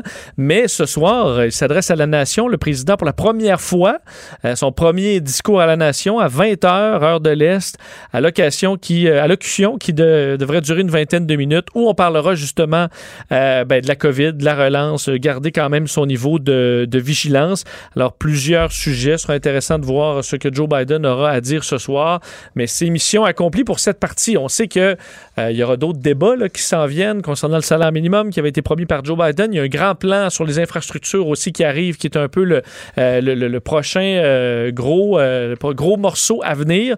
Il reste beaucoup de travail, mais pour ce qui est du euh, plan de sauvetage, ben, euh, on, met ça en branle. Mais il y a des débats semblables aux nôtres avec la PCU. Est-ce que c'est trop d'argent? Je voyais des, des gens sur les réseaux sociaux, évidemment, qui sont des républicains ou des gens qui, qui étaient contre de dépenser autant, mais qui disaient que le, l'argent allait être déposé direct. Dans certains cas, les jeunes là, voudraient faire déposer direct leur argent dans leur compte Robinhood. Oui, pour, l'investir. Oui, oui. L'application là, pour jouer, investir en bourse avec son téléphone cellulaire là, sans Qui a frais. permis à GameStop de. Fait qui permet des fois des investissements imprudents. Oui. Ben ça, plusieurs, d'ailleurs, les marchés sont en hausse euh, beaucoup depuis quelques jours. Il y a entre autres ça, il y a une perception à Wall Street que les jeunes vont mettre leurs 1400 dollars directement en bourse dans toutes sortes d'affaires et que ça pourra faire monter temporairement, euh, Ouais. la- la- la- la- temporairement ou pas, là, la, Mais d'autres craignent que le Canada qui le fait, les États-Unis, de pomper tous les pays autant d'argent dans le système, ça peut pas ne pas avoir une pression inflationniste. L'inflation menace un peu partout. Là. C'est pas la, pas la menace du siècle, c'est pas la menace terrible, là, mais C'est que là, la men- il y a quelque chose d'artificiel, Oui. imprimer l'argent. Sauf que les, tout ce qu'il y a pour euh, calmer l'inflation, ça fait mal à. Est-ce qu'on peut se le permettre aussi, là? Exemple, hausser les taux d'intérêt, les Hmm. banques centrales veulent pas ça du tout, du tout, du tout. Euh, le sujet était venu dans l'actualité le mois passé et il revient. Est-ce qu'il faut que les gouvernements, par réglementation, euh, limitent, contrôlent les frais de livraison des, applications de livraison de repas? Oui, on euh, dirait de l'avant, selon le projet de loi présenté aujourd'hui par le ministre de l'Agriculture, des Pêcheries et de l'Alimentation, André Lamontagne, pour limiter à 15% le coût de la facture avant taxe pour, que les applications de livraison chargent aux restaurateurs. On sait que présentement, là, ça peut atteindre 30% Alors, un restaurateur qui, euh, qui, qui sur, le- sur son plat, sur ce que, que lui reçoit, redonne 30 il- On s'entend, là. il- Ça, c'est en surplus du frais de livraison que paye le, le consommateur lui-même. Tout à fait le gros de la facture, c'est pas tant le c'est le, le restaurateur qui va le payer. Et souvent, ils peuvent, peuvent pas monter les prix de leur plat euh, juste pour tout compenser. Ça a rendu le défi d'être rentable avec des services comme DoorDash et Uber Eats très, très difficile pour les restaurateurs qui avaient cette seule porte de sortie-là pour survivre en temps de pandémie. Donc, il y avait vraiment une pression pour euh, de- limiter euh, ces, euh, ces frais-là. Ce serait limité à 15% Il faut dire qu'Uber et DoorDash avaient tenté de s'entendre avec le gouvernement. Avec le gouvernement. Ça n'avait pas fonctionné. On proposait d'ailleurs euh, dans l'entente, avant de négocier, que le gouvernement s'engage par écrit à ne pas mettre de législation à leur endroit, c'était irrecevable. Il semble que la proposition, c'est nos collègues chez QMI qui avaient eu ça, ça aurait été 2 à 3% de baisse là, de frais. Là. Alors, c'était pas suffisant. Alors, ce serait un 15 étude intéressante sur un mauvais pli qu'auraient pris certains parents. Oui, on a beaucoup parlé quand même dans les dernières années des parents hélicoptères, là, tu sais, qui surveillent leurs enfants partout pour pas qu'ils se cognent, pour pas qu'ils, euh, tu sais, pour pas qu'ils ratent Ouais, à l'école. on appelle ça les parents hélico- hélicoptères. qui sont toujours là. Au-. Ils sont toujours au-dessus de leur enfant à s'assurer qu'il n'y ait jamais de problème. Euh, mais l'université de Stanford s'était bon, in- intéressée à un pan, disons, un pli particulier de ce, ce type de parentalité, c'est les parents qui euh, sont toujours en train de- d'expliquer, euh, toujours en train d'intervenir, alors que l'enfant joue puis fait ses affaires. Là. Euh, donc, ou en train d'apprendre un nouveau jeu, en train de discuter avec d'autres enfants, en train de nettoyer même des jouets ou de jouer, que les parents euh, sont trop intrusifs. Et est-ce que ça pose problème? Alors, on a fait le test avec des groupes d'enfants pour voir les parents Ça qui... aurait quoi comme impact pour l'enfant? Bon, je, je- je vais te dire ça parce qu'on a regardé plus de 100, 102 enfants et leurs parents et remarqué les parents qui laissent leurs enfants jouer. Quand, ils sont, quand les enfants sont concentrés sur un jeu ou concentrés à, une activité, euh, les parents qui arrivent toujours, non, non, mais là, c'est de même, non, non, non, ou les parents qui les laissent jouer et c'est tout. Mais les parents qui étaient trop intrusifs se retrouvaient, lorsqu'on faisait différents tests avec les enfants par après, à avoir euh, certains problèmes. En fait, performaient moins bien à plusieurs tâches, plusieurs euh, fonctions exécutives. C'est que les enfants viennent moins débrouillards, c'est le mot qu'on Ouais, ben, emploierait? on, on parle d'enfants de la maternelle. C'est le niveau qui a été étudié. Euh, moins de capacité de gérer ses impulsions émotives, là, entre autres pour des activités qui peuvent être plus tendues ou mener à des chicanes. On se gère moins. Euh, L'habileté à se rester concentré, à avoir son, attention, parce qu'on dirait qu'ils s'attendent toujours à ce que le parent... euh, le parent s'en mêle ou arrive. Alors, une série de problématiques qui arrivent avec ça. Euh, Et on dit que c'est d'autant plus un problème en pandémie parce que euh, les parents passent encore plus de temps avec leurs enfants. Et il faut apprendre, on dit aux parents, à se retirer. À part quand Si l'enfant. l'enfant ne te pose pas de questions, qu'il n'y a pas de misère avec son jouet ou il sait pas. Mais le truc, on dit quand l'enfant est distrait, il n'est pas concentré, le parent il peut intervenir pour faire quoi. Mais quand l'enfant il, il est à son affaire, là, même s'il l'a pas le jeu, là, il est pas capable de faire quelque chose, s'il est concentré puis il essaie, ben laissez-les faire. Euh, Il faut se retenir chez Pauvre certains parents. Ça peut Ouais, prendre 3-4 minutes ben, c'est ça, mais si tu le fais pour lui, là, il sera jamais capable de gérer la frustration, jamais capable de l'avoir par lui-même. Alors, on dit c'est bon là, pour les parents de s'occuper de leurs enfants, puis il n'y a, y a pas de problème. Mais à plusieurs moments, on doit apprendre à prendre un pas de recul et le laisser faire. Quand il est concentré, il écoute ou il discute avec un ami, il n'y a pas de problème. Il gère. Alors, laissez-leur un petit peu de corde parce que sinon, ben, vous allez leur nuire. Merci, Vincent. Mario Dumont, un vent d'air frais. Pas étonnant que la politique soit sa deuxième nature. Vous écoutez Mario Dumont et Vincent Dessureau. Durant la pandémie, il aura été euh, un soldat au front euh, pour soigner les patients les plus malades de la COVID. Il aurait été en même temps un, un sage pour euh, réfléchir à haute voix sur ce que la pandémie signifie, sur qu'est-ce qu'il faut, comment il faut euh, l'approcher. Le docteur Mathieu Simon est chef de l'unité des soins intensifs de l'Institut universitaire de cardiologie et pneumologie de Québec. Bonjour, docteur Simon. Bonjour, M. Dumont. Merci pour la trop généreuse introduction. Ah, la trop généreuse introduction. Réflexion générale aujourd'hui sur la, commémoration euh, utile, nécessaire de, faire ça? Décent. Euh, très décent, parce qu'écoutez, on a perdu plus de 10 000 euh, Québécois. À côté de ces, ces 10 000-là, il y a des familles de 10 000 euh, Québécois qui sont souffrantes. Et puis à côté de tout ça, il y a tous les gens qui ont eu des deuils à subir pendant la pandémie, euh, qui vont du, travail à la normalité, au sport, à, la proximité. Tous ces patients aussi qui sont restés sur la liste d'attente parce que les, soins hospitaliers ont été, euh, été débordés. Donc, je pense que marquer un temps d'arrêt et se dire, écoutez, on est passé à travers ensemble, ça, c'était de, de bonne guerre, de très bonne guerre. Euh, on parle de victimes de la, de la, COVID, on parle d'autres victimes du système de santé, euh, du délestage, etc. Euh, Avez-vous l'impression qu'il y en a eu, euh, qu'il y en a y en a eu beaucoup, qui s'ajoutent à ces 10 000, euh, ces 10 500 là? Euh, Est-ce que ce sont des exceptions? Parce que bon, dans l'actualité, on a vu quelques-uns, des personnes en attente de chirurgie. mais avez-vous l'impression que c'est peut-être plus important qu'on pense ou ça reste marginal quand même parce que malgré tout, on a réussi à, traiter le plus urgent?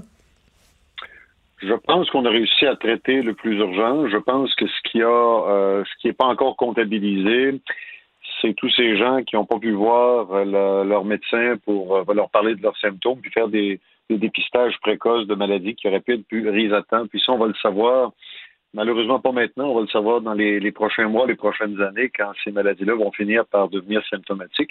Le, Québec est très bon en dépistage précoce de maladies. Puis donc, quand on prend une maladie au début, il y a des interventions plus faciles et plus utiles à faire que quand on la prend trop tard. Alors, c'est ce qui nous fait peur, mais pour l'instant, la comptabilité n'est pas faite. Hmm.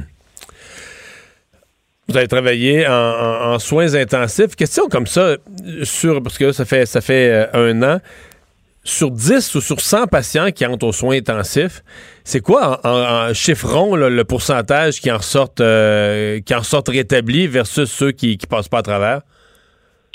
le Québec a affiché un des plus bas taux de mortalité pour soins intensifs par COVID. Ah oui? Euh, oui, écoutez, on est, on se situe entre, dépendamment des centres, entre 17 et 20-22% de mortalité. Donc, à peu près 80% des personnes qui y sont rentrées en sont sorties. C'est deux fois mieux que ce qui s'est passé en Italie quand, quand la Lombardie, là, euh, Milan et entre autres, ont été assiégés par le COVID au tout début. On se souvient des images du mois d'avril 2020 euh, qui, les gens mouraient dans les cours des, des, hôpitaux sans avoir eu accès aux soins.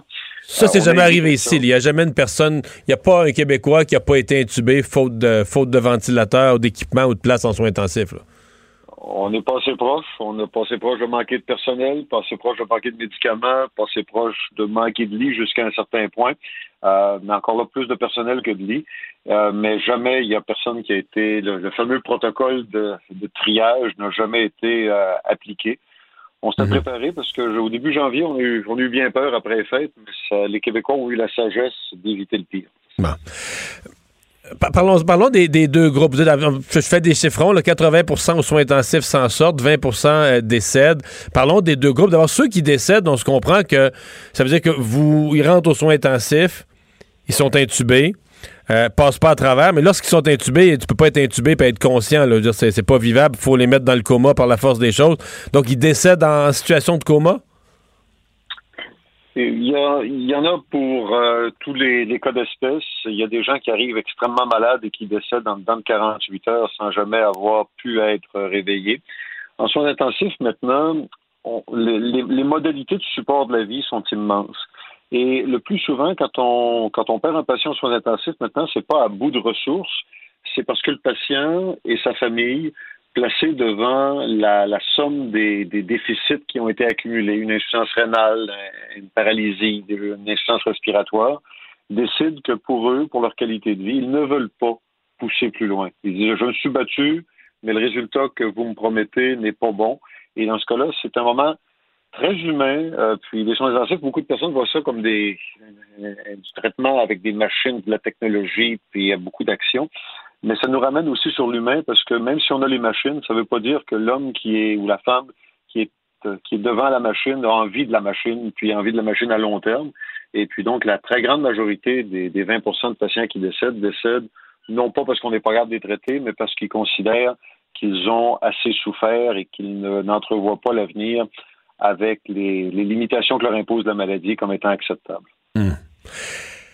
Euh, L'autre 80 Là, il y en a, puis pas nécessairement juste des gens euh, très âgés et qui passent. Moi, j'ai entendu des récits, mais des gens qui passent un temps énorme aux soins intensifs, euh, qu'on compte non pas en jours, mais en semaines, euh, qui en ressortent. je oui, ils en ressortent vivants, puis ils vous sont certainement très reconnaissants, mais ils en ressortent poqués. Oui, c'est dur. Hein. C'est la durée moyenne d'un survivant de la COVID aux soins intensifs, c'est à peu près deux semaines, deux semaines et demie. Puis, les plus longs? ce qui est plus long, ce qui est écouté deux à trois fois plus long que ce qu'on ce qu'on vit. Non, non, ma question, je disais, les plus longs, les, écoles les plus longues, vous avez vu, euh, quatre semaines, cinq semaines, j'ai entendu ça, ça existe, ça? Il y a, a quelqu'un à Montréal qui a fait à peu près 136 jours de soins intensifs, donc euh, à peu près euh, quatre mois. Là. Alors ça, c'est immense. Puis calculer que pour une journée passée aux soins intensifs avec le niveau d'intensité euh, d'un COVID, ça prend une semaine de réadaptation pour réapprendre à marcher, à s'alimenter par soi-même, à dormir comme il faut. Alors effectivement, les survivants Euh, on, on, on sait de d'autres maladies que des personnes qui passent aux soins intensifs dans un contexte comme celui-là ont plus de chances d'avoir un syndrome de stress post-traumatique que euh, les militaires qu'on a déployés en Afghanistan ou ailleurs Ah, dans ouais. les zones de guerre. Ouais. C'est, puis ça, c'est quelque chose qui est sous-estimé et qui, personnellement, m'a toujours intéressé parce que, vous savez, sauver un patient de soins intensifs, c'est, c'est, c'est bien, puis c'est pour ça que je suis là-dedans. Mais c'est un homme ou une femme que je veux revoir revenir à une vie la plus normale possible. Puis, il manque de ressources pour, euh, pour prendre soin de ces, ces, ces gens-là. Ils se sentent déjà assez bien d'avoir survécu, assez chanceux. Ils ont vu leurs proches qui se sont euh, présentés à, à leur chevet, un peu moins pendant le COVID, mais qui sont restés anxieux pendant des semaines. Ils veulent pas trop demander, ils veulent pas parler de leur cauchemar, de leur tristesse, de leur, euh, de leur déception. Puis on peut les aider. Il suffit qu'ils se manifestent. Puis j'invite ceux qui vous écoutent, qui pourraient avoir cette situation-là devant eux, à se manifester. Il y a des ressources, il faut juste aller les chercher. Présentement, parce qu'à Québec, quand même, on est passé en zone orange, le nombre de cas euh, quotidiens a beaucoup baissé. Est-ce qu'on a encore des gens euh, aux soins intensifs de la COVID présentement? Dans la grande région de Québec, il y a au dernier décompte trois patients aux soins intensifs qui évoluent progressivement vers, vers une récupération. Et il y a d'hospitalisés, je pense, une, vingtaine, 20 ou 25 patients au total sur les, les différents étages des hôpitaux dédiés à, à la COVID dans, dans la région. Donc, ce qui est le meilleur bilan depuis, depuis le début de la deuxième vague, là, depuis le mois de- de- d'octobre. là. Je vous dirais quasiment, oui, depuis l'été dernier, en fin de compte, effectivement, on n'avait pas vu ça. Docteur Simon, merci d'avoir été avec nous. Bonne chance. Merci beaucoup, Au M. Dumont. Mathieu Simon, chef de l'unité des soins intensifs à l'Institut universitaire de cardiologie et de pneumologie de Québec. Euh, On va faire une pause. C'est Richard Martineau qui s'en vient. Mario Dumont, un vent d'air frais. Pas étonnant que la politique soit sa deuxième nature. Vous écoutez Mario Dumont et Vincent Dessureau. le, le commentaire de Richard Martineau. Des commentaires pas comme les autres. Bonjour Richard. Salut Mario. Alors, euh, t'es à l'étape des leçons de la pandémie après un an? Oui, oui, ben c'est la journée des bilans. Et tu sais, un virus, c'est comme un, un- Il faut voir ça comme un voleur qui tente d'entrer dans une maison. Puis là, il zigonne après toutes les portes jusqu'à temps qu'il en trouve une débarrée. Il l'ouvre puis il rentre. Et la porte débarrée dans un corps humain, c'est soit ton âge, soit ton, bilan de santé, soit ton système immunitaire et tout ça. Même chose pour une société, une pandémie, pour rentrer dans une société, ça zigonne après toutes les portes, ça cherche les portes débarrées. On en avait beaucoup au Québec de portes débarrées.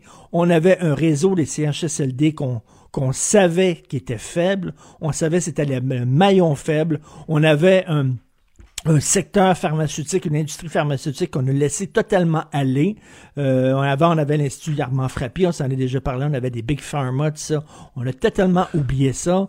On avait une société qui était très, euh, mon Dieu, confortable, euh, pas habituée à faire des sacrifices, qui pensait à me, myself and I aussi beaucoup. On avait des écoles vétustes, certaines même des écoles sans fenêtres, ou alors avec des fenêtres que tu pouvais pas ouvrir, qui n'avaient pas de ventilateur, tu sais. Donc, les portes qui étaient mal barrées étaient là. Et j'espère qu'on va apprendre à, les- à mieux les barrer, ton- ces portes-là. Mais je trouve que j'aime bien l'image. Ouais, mais ton ça. image est intéressante, mais dans le cas des CHSLD, ce qui, ce qui a empiré la situation, à mon avis, c'est que le gouvernement pensait que la porte était barrée.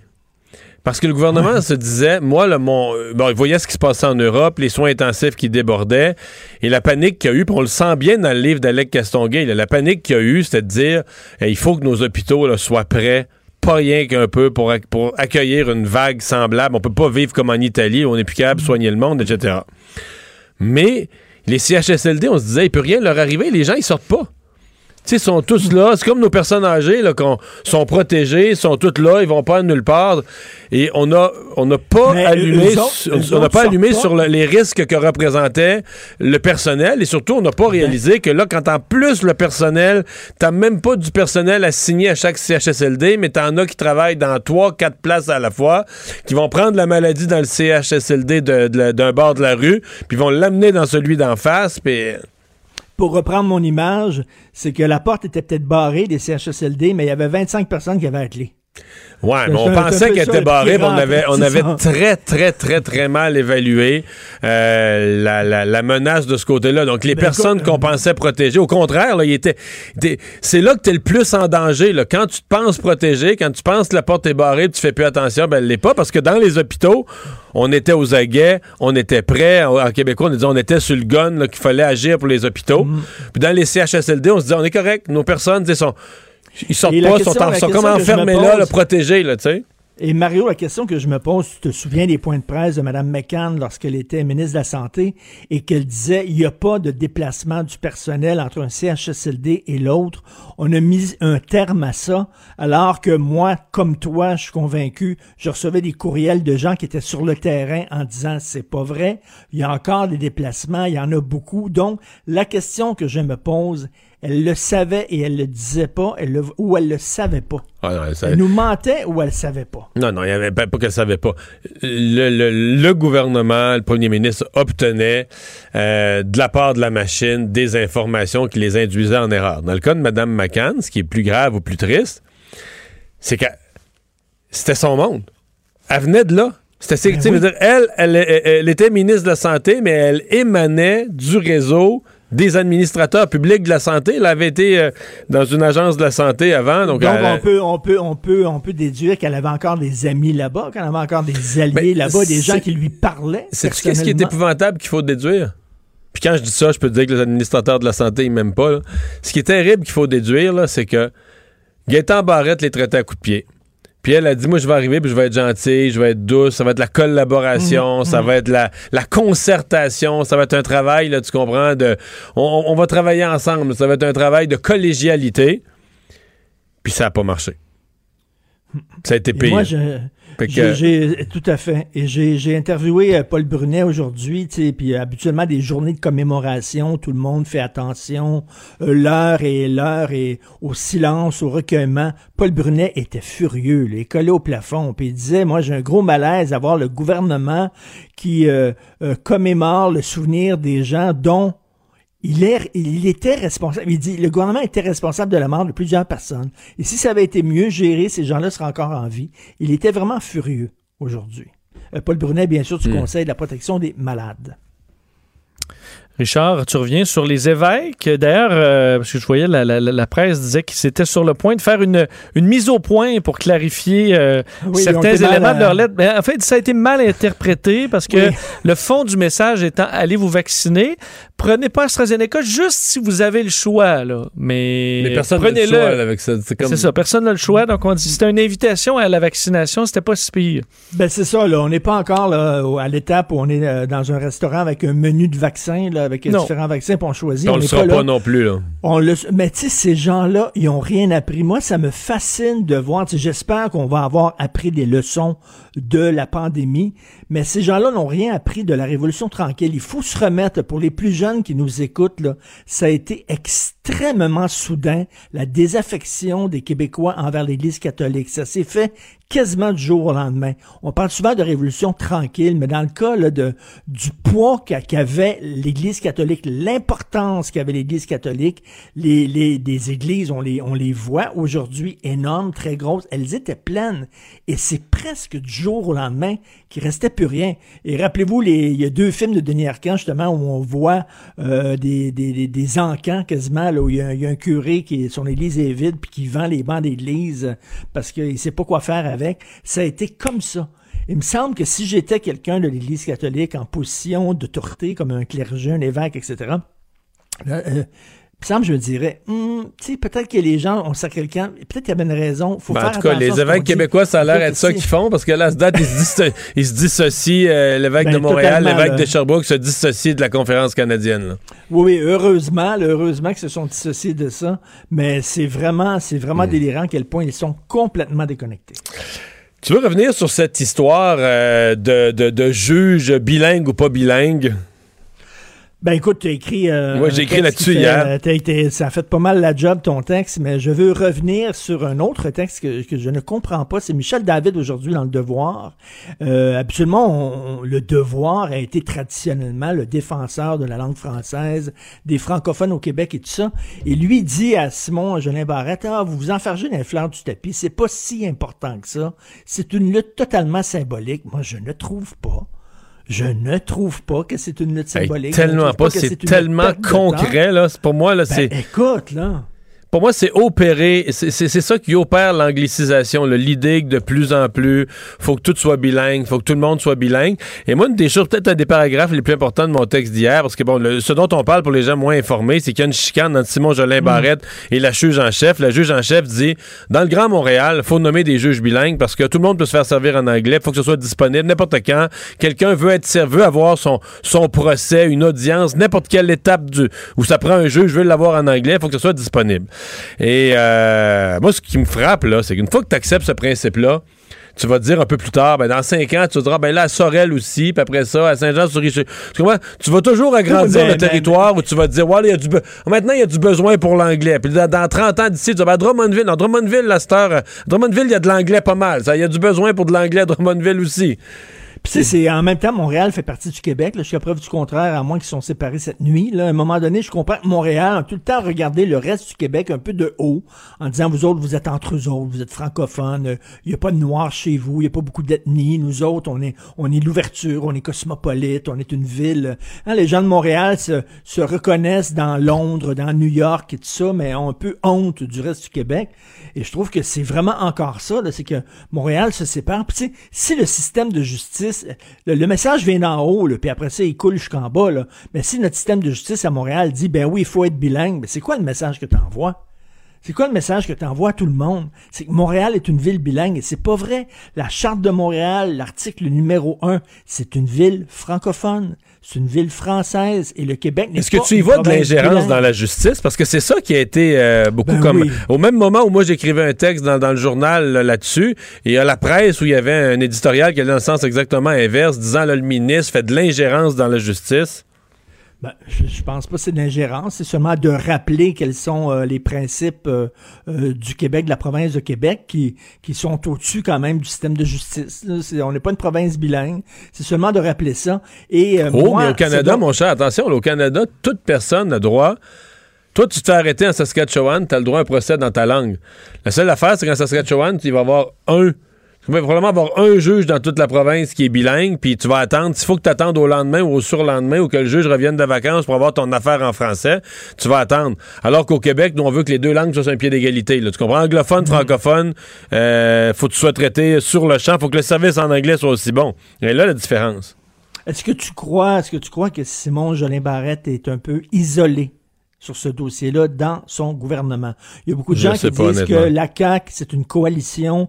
Il y a beaucoup d'anciens libéraux là-dedans, tout ça, et que, bon, euh, qui est un peu euh, tout seul. C'est peut-être, il est peut-être plus pas. nationaliste Je que la moyenne pas. des ours caquistes. Je le sais pas, mais moi j'ai une colonne dans le journal et quand lui se tient debout pour le français, ben je l'appuie.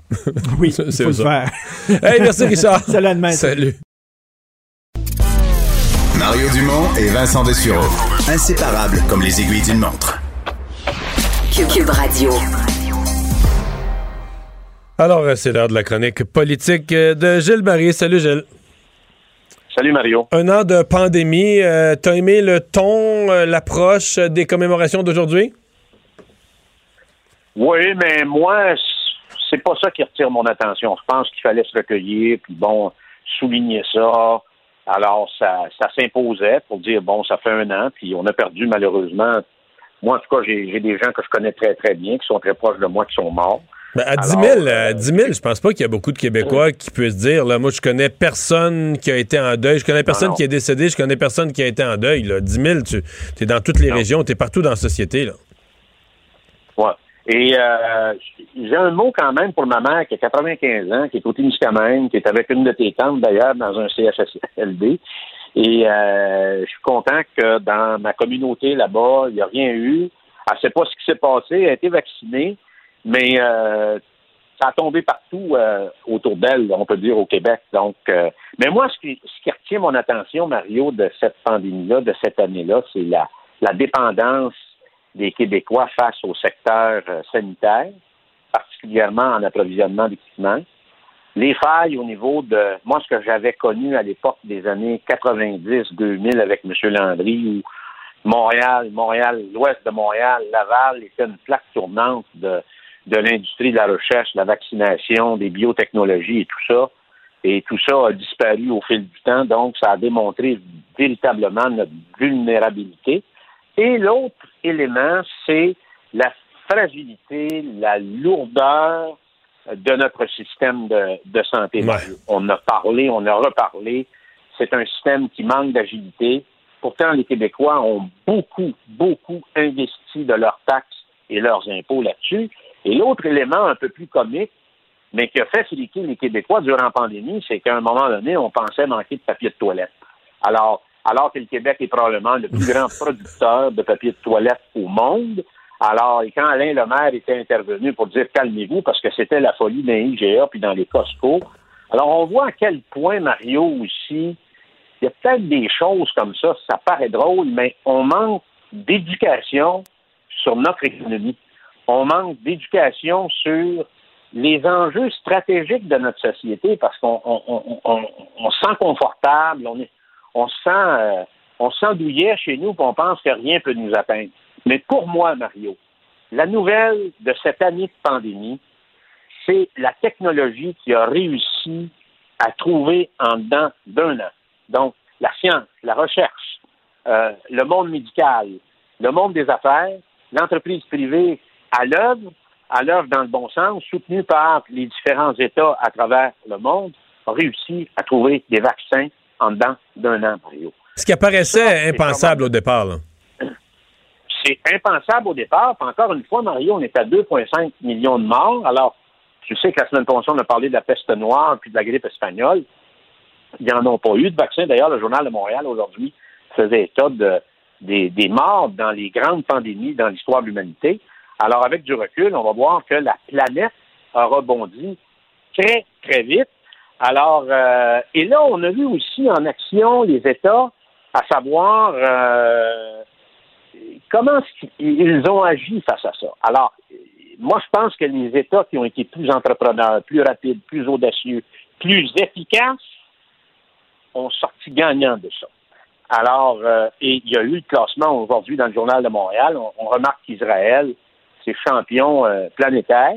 Probablement, encore une fois, Mario, quand tu es éprouvé, puis tu apprends de tes douleurs, tes blessures et tes faiblesses, tu es capable d'être beaucoup plus fort pour rebondir, pour faire face à une crise comme celle qu'on a vue.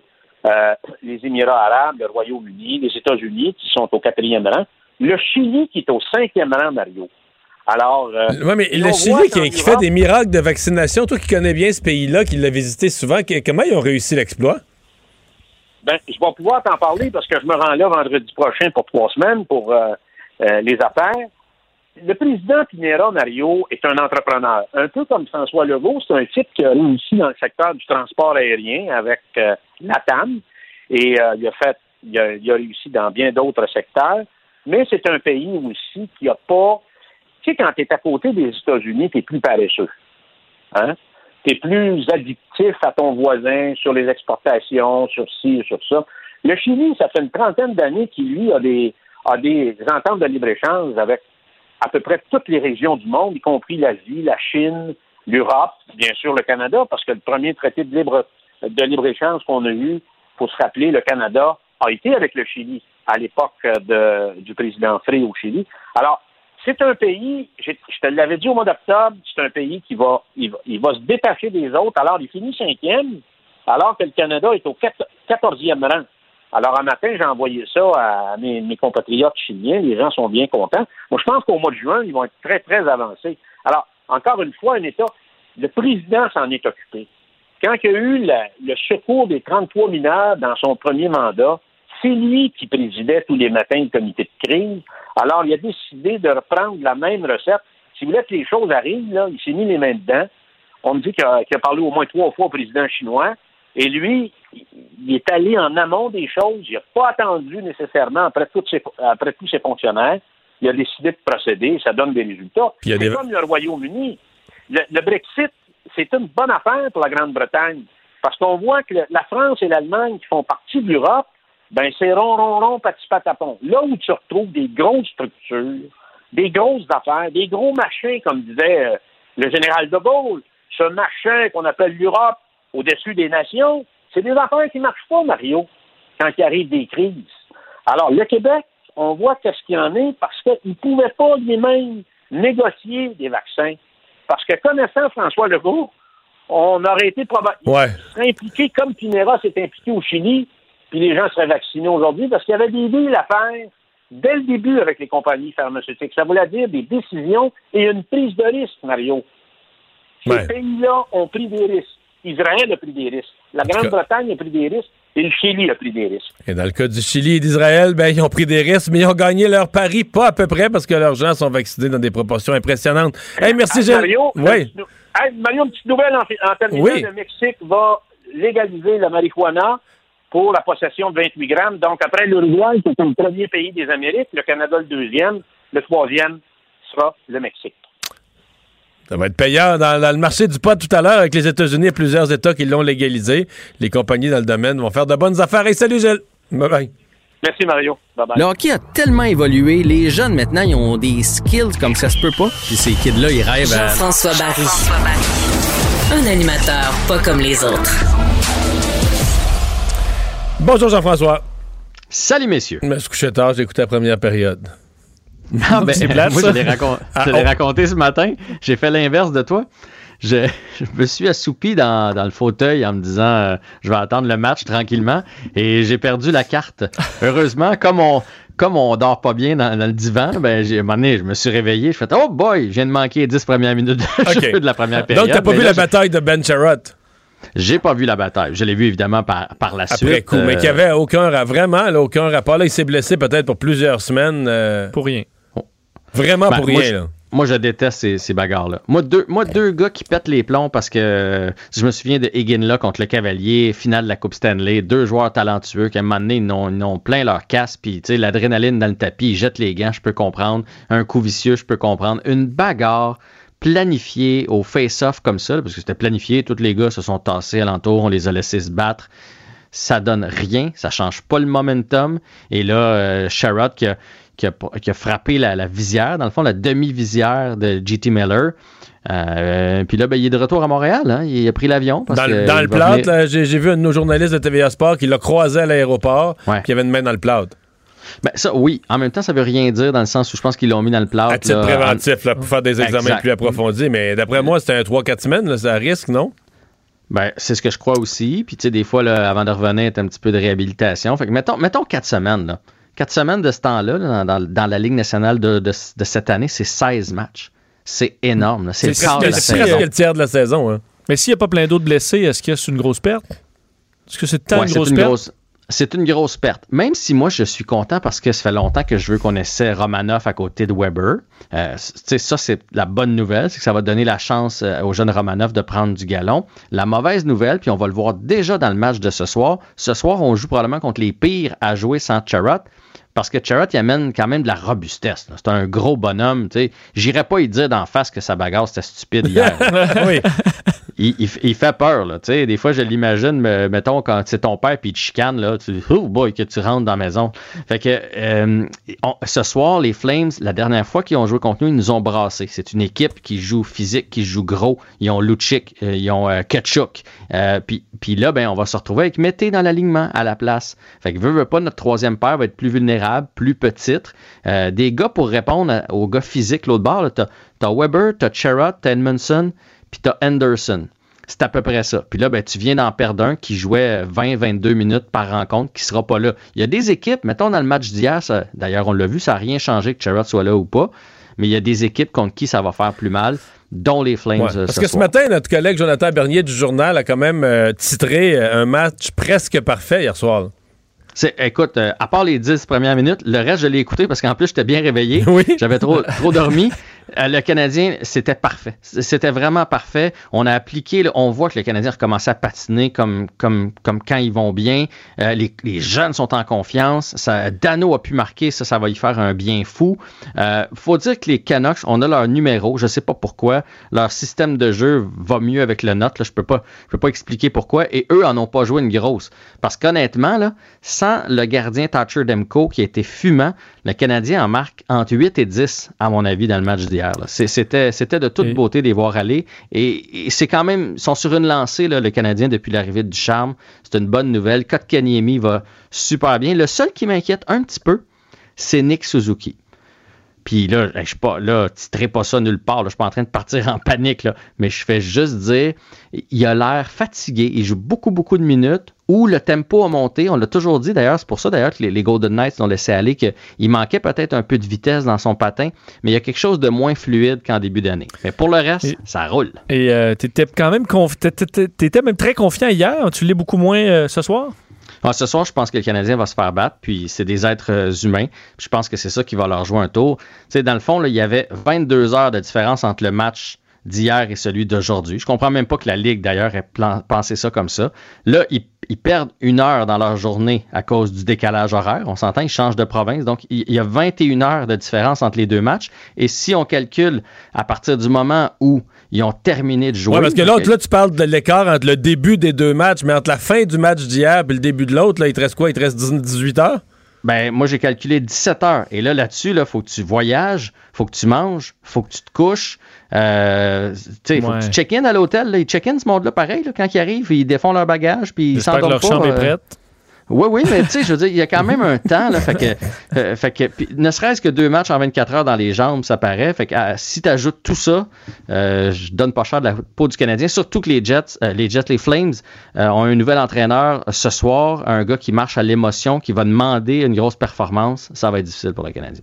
Il nous reste 30 secondes pour parler de cet anniversaire, 25 ans aujourd'hui?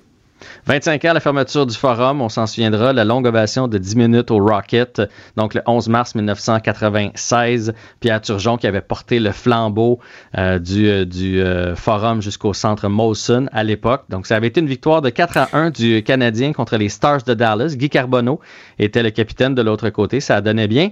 Et le dernier but de l'histoire du forum avait été inscrit par... Je ne sais pas. Andrei, Kosti Andrei Kovalenko. Kovalev. Non, Andrei Kovalenko. Ah oui. Ah, OK, OK, OK. Mais qui joue-tu pour le Canadien? Oui, oui, il avait été euh, obtenu à l'échange de Patrick Roy. Je pense que je l'ai oublié, lui. Salut Jean-François. Salut. Bye. Pour une écoute en tout temps, ce commentaire de Jean-François Barry est maintenant disponible dans la section balado de l'application et du site cube.radio. Tout comme sa série balado, Avantage numérique. Un magazine sportif qui aligne entrevues avec tous les acteurs du monde du sport. Mario Dumont et Vincent Dessureau. Un duo aussi populaire que Batman et Robin.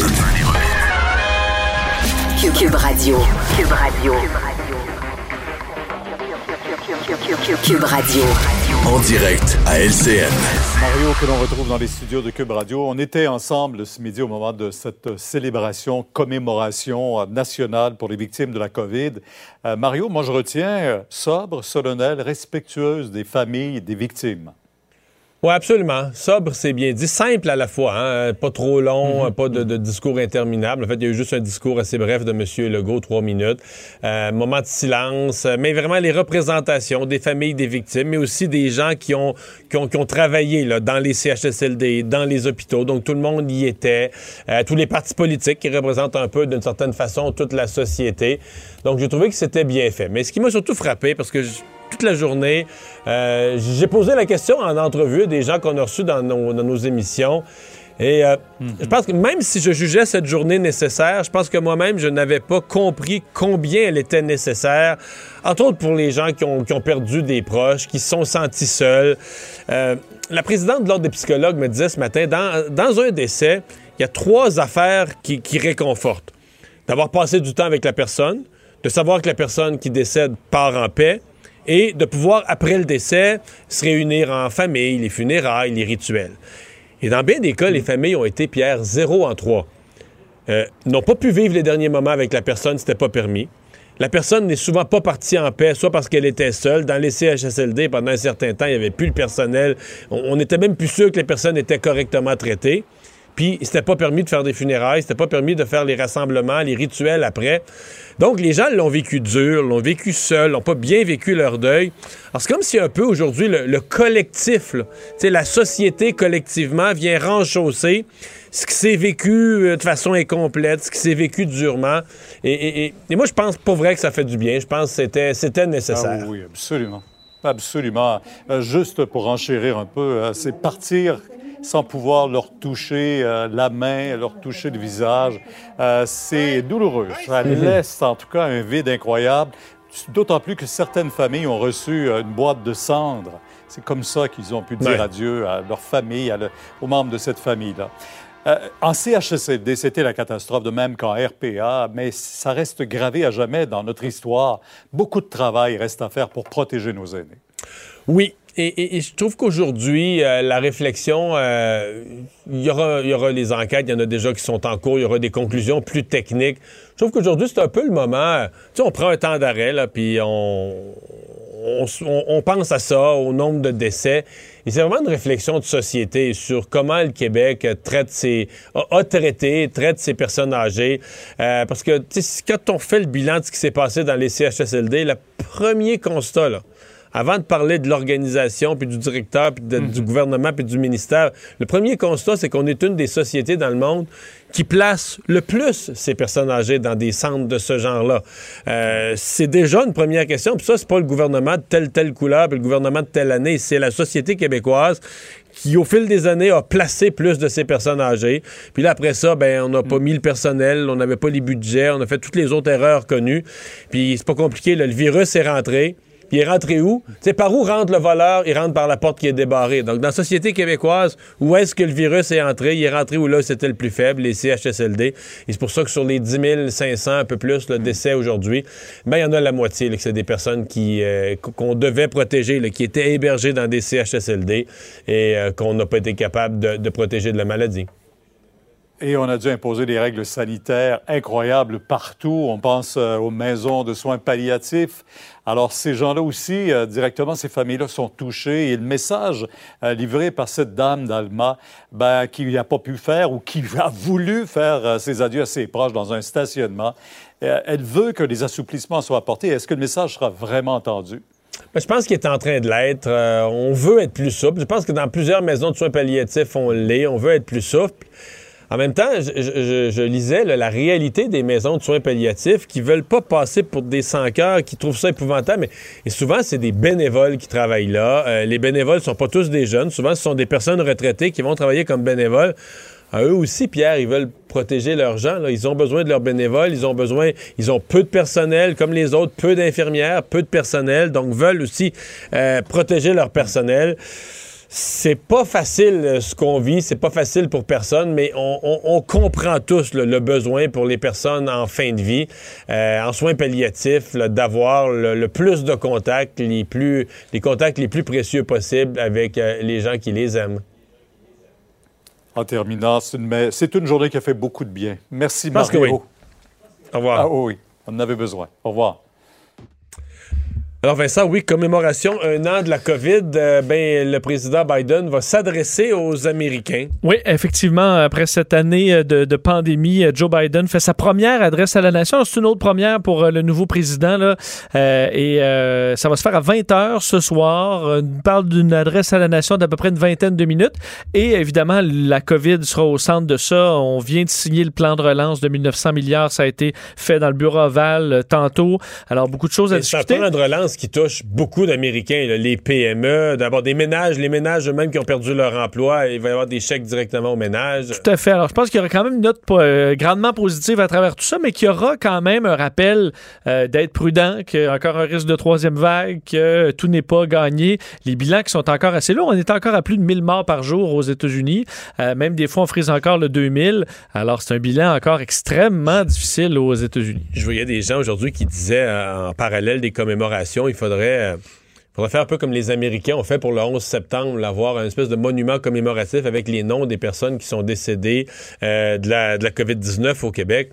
Puis je rappelais que Aux États-Unis, c'est c'est vrai, le, le monument commémoratif du, du 11 septembre, tu vois ça, les 3000 noms à New York. Moi, je suis allé à la Ground Zero, c'est quelque chose. Oui, c'est spectaculaire. Sauf que dans la pandémie, les Américains ont eu plusieurs journées où ils ont eu plus de morts que le 11 septembre. Là.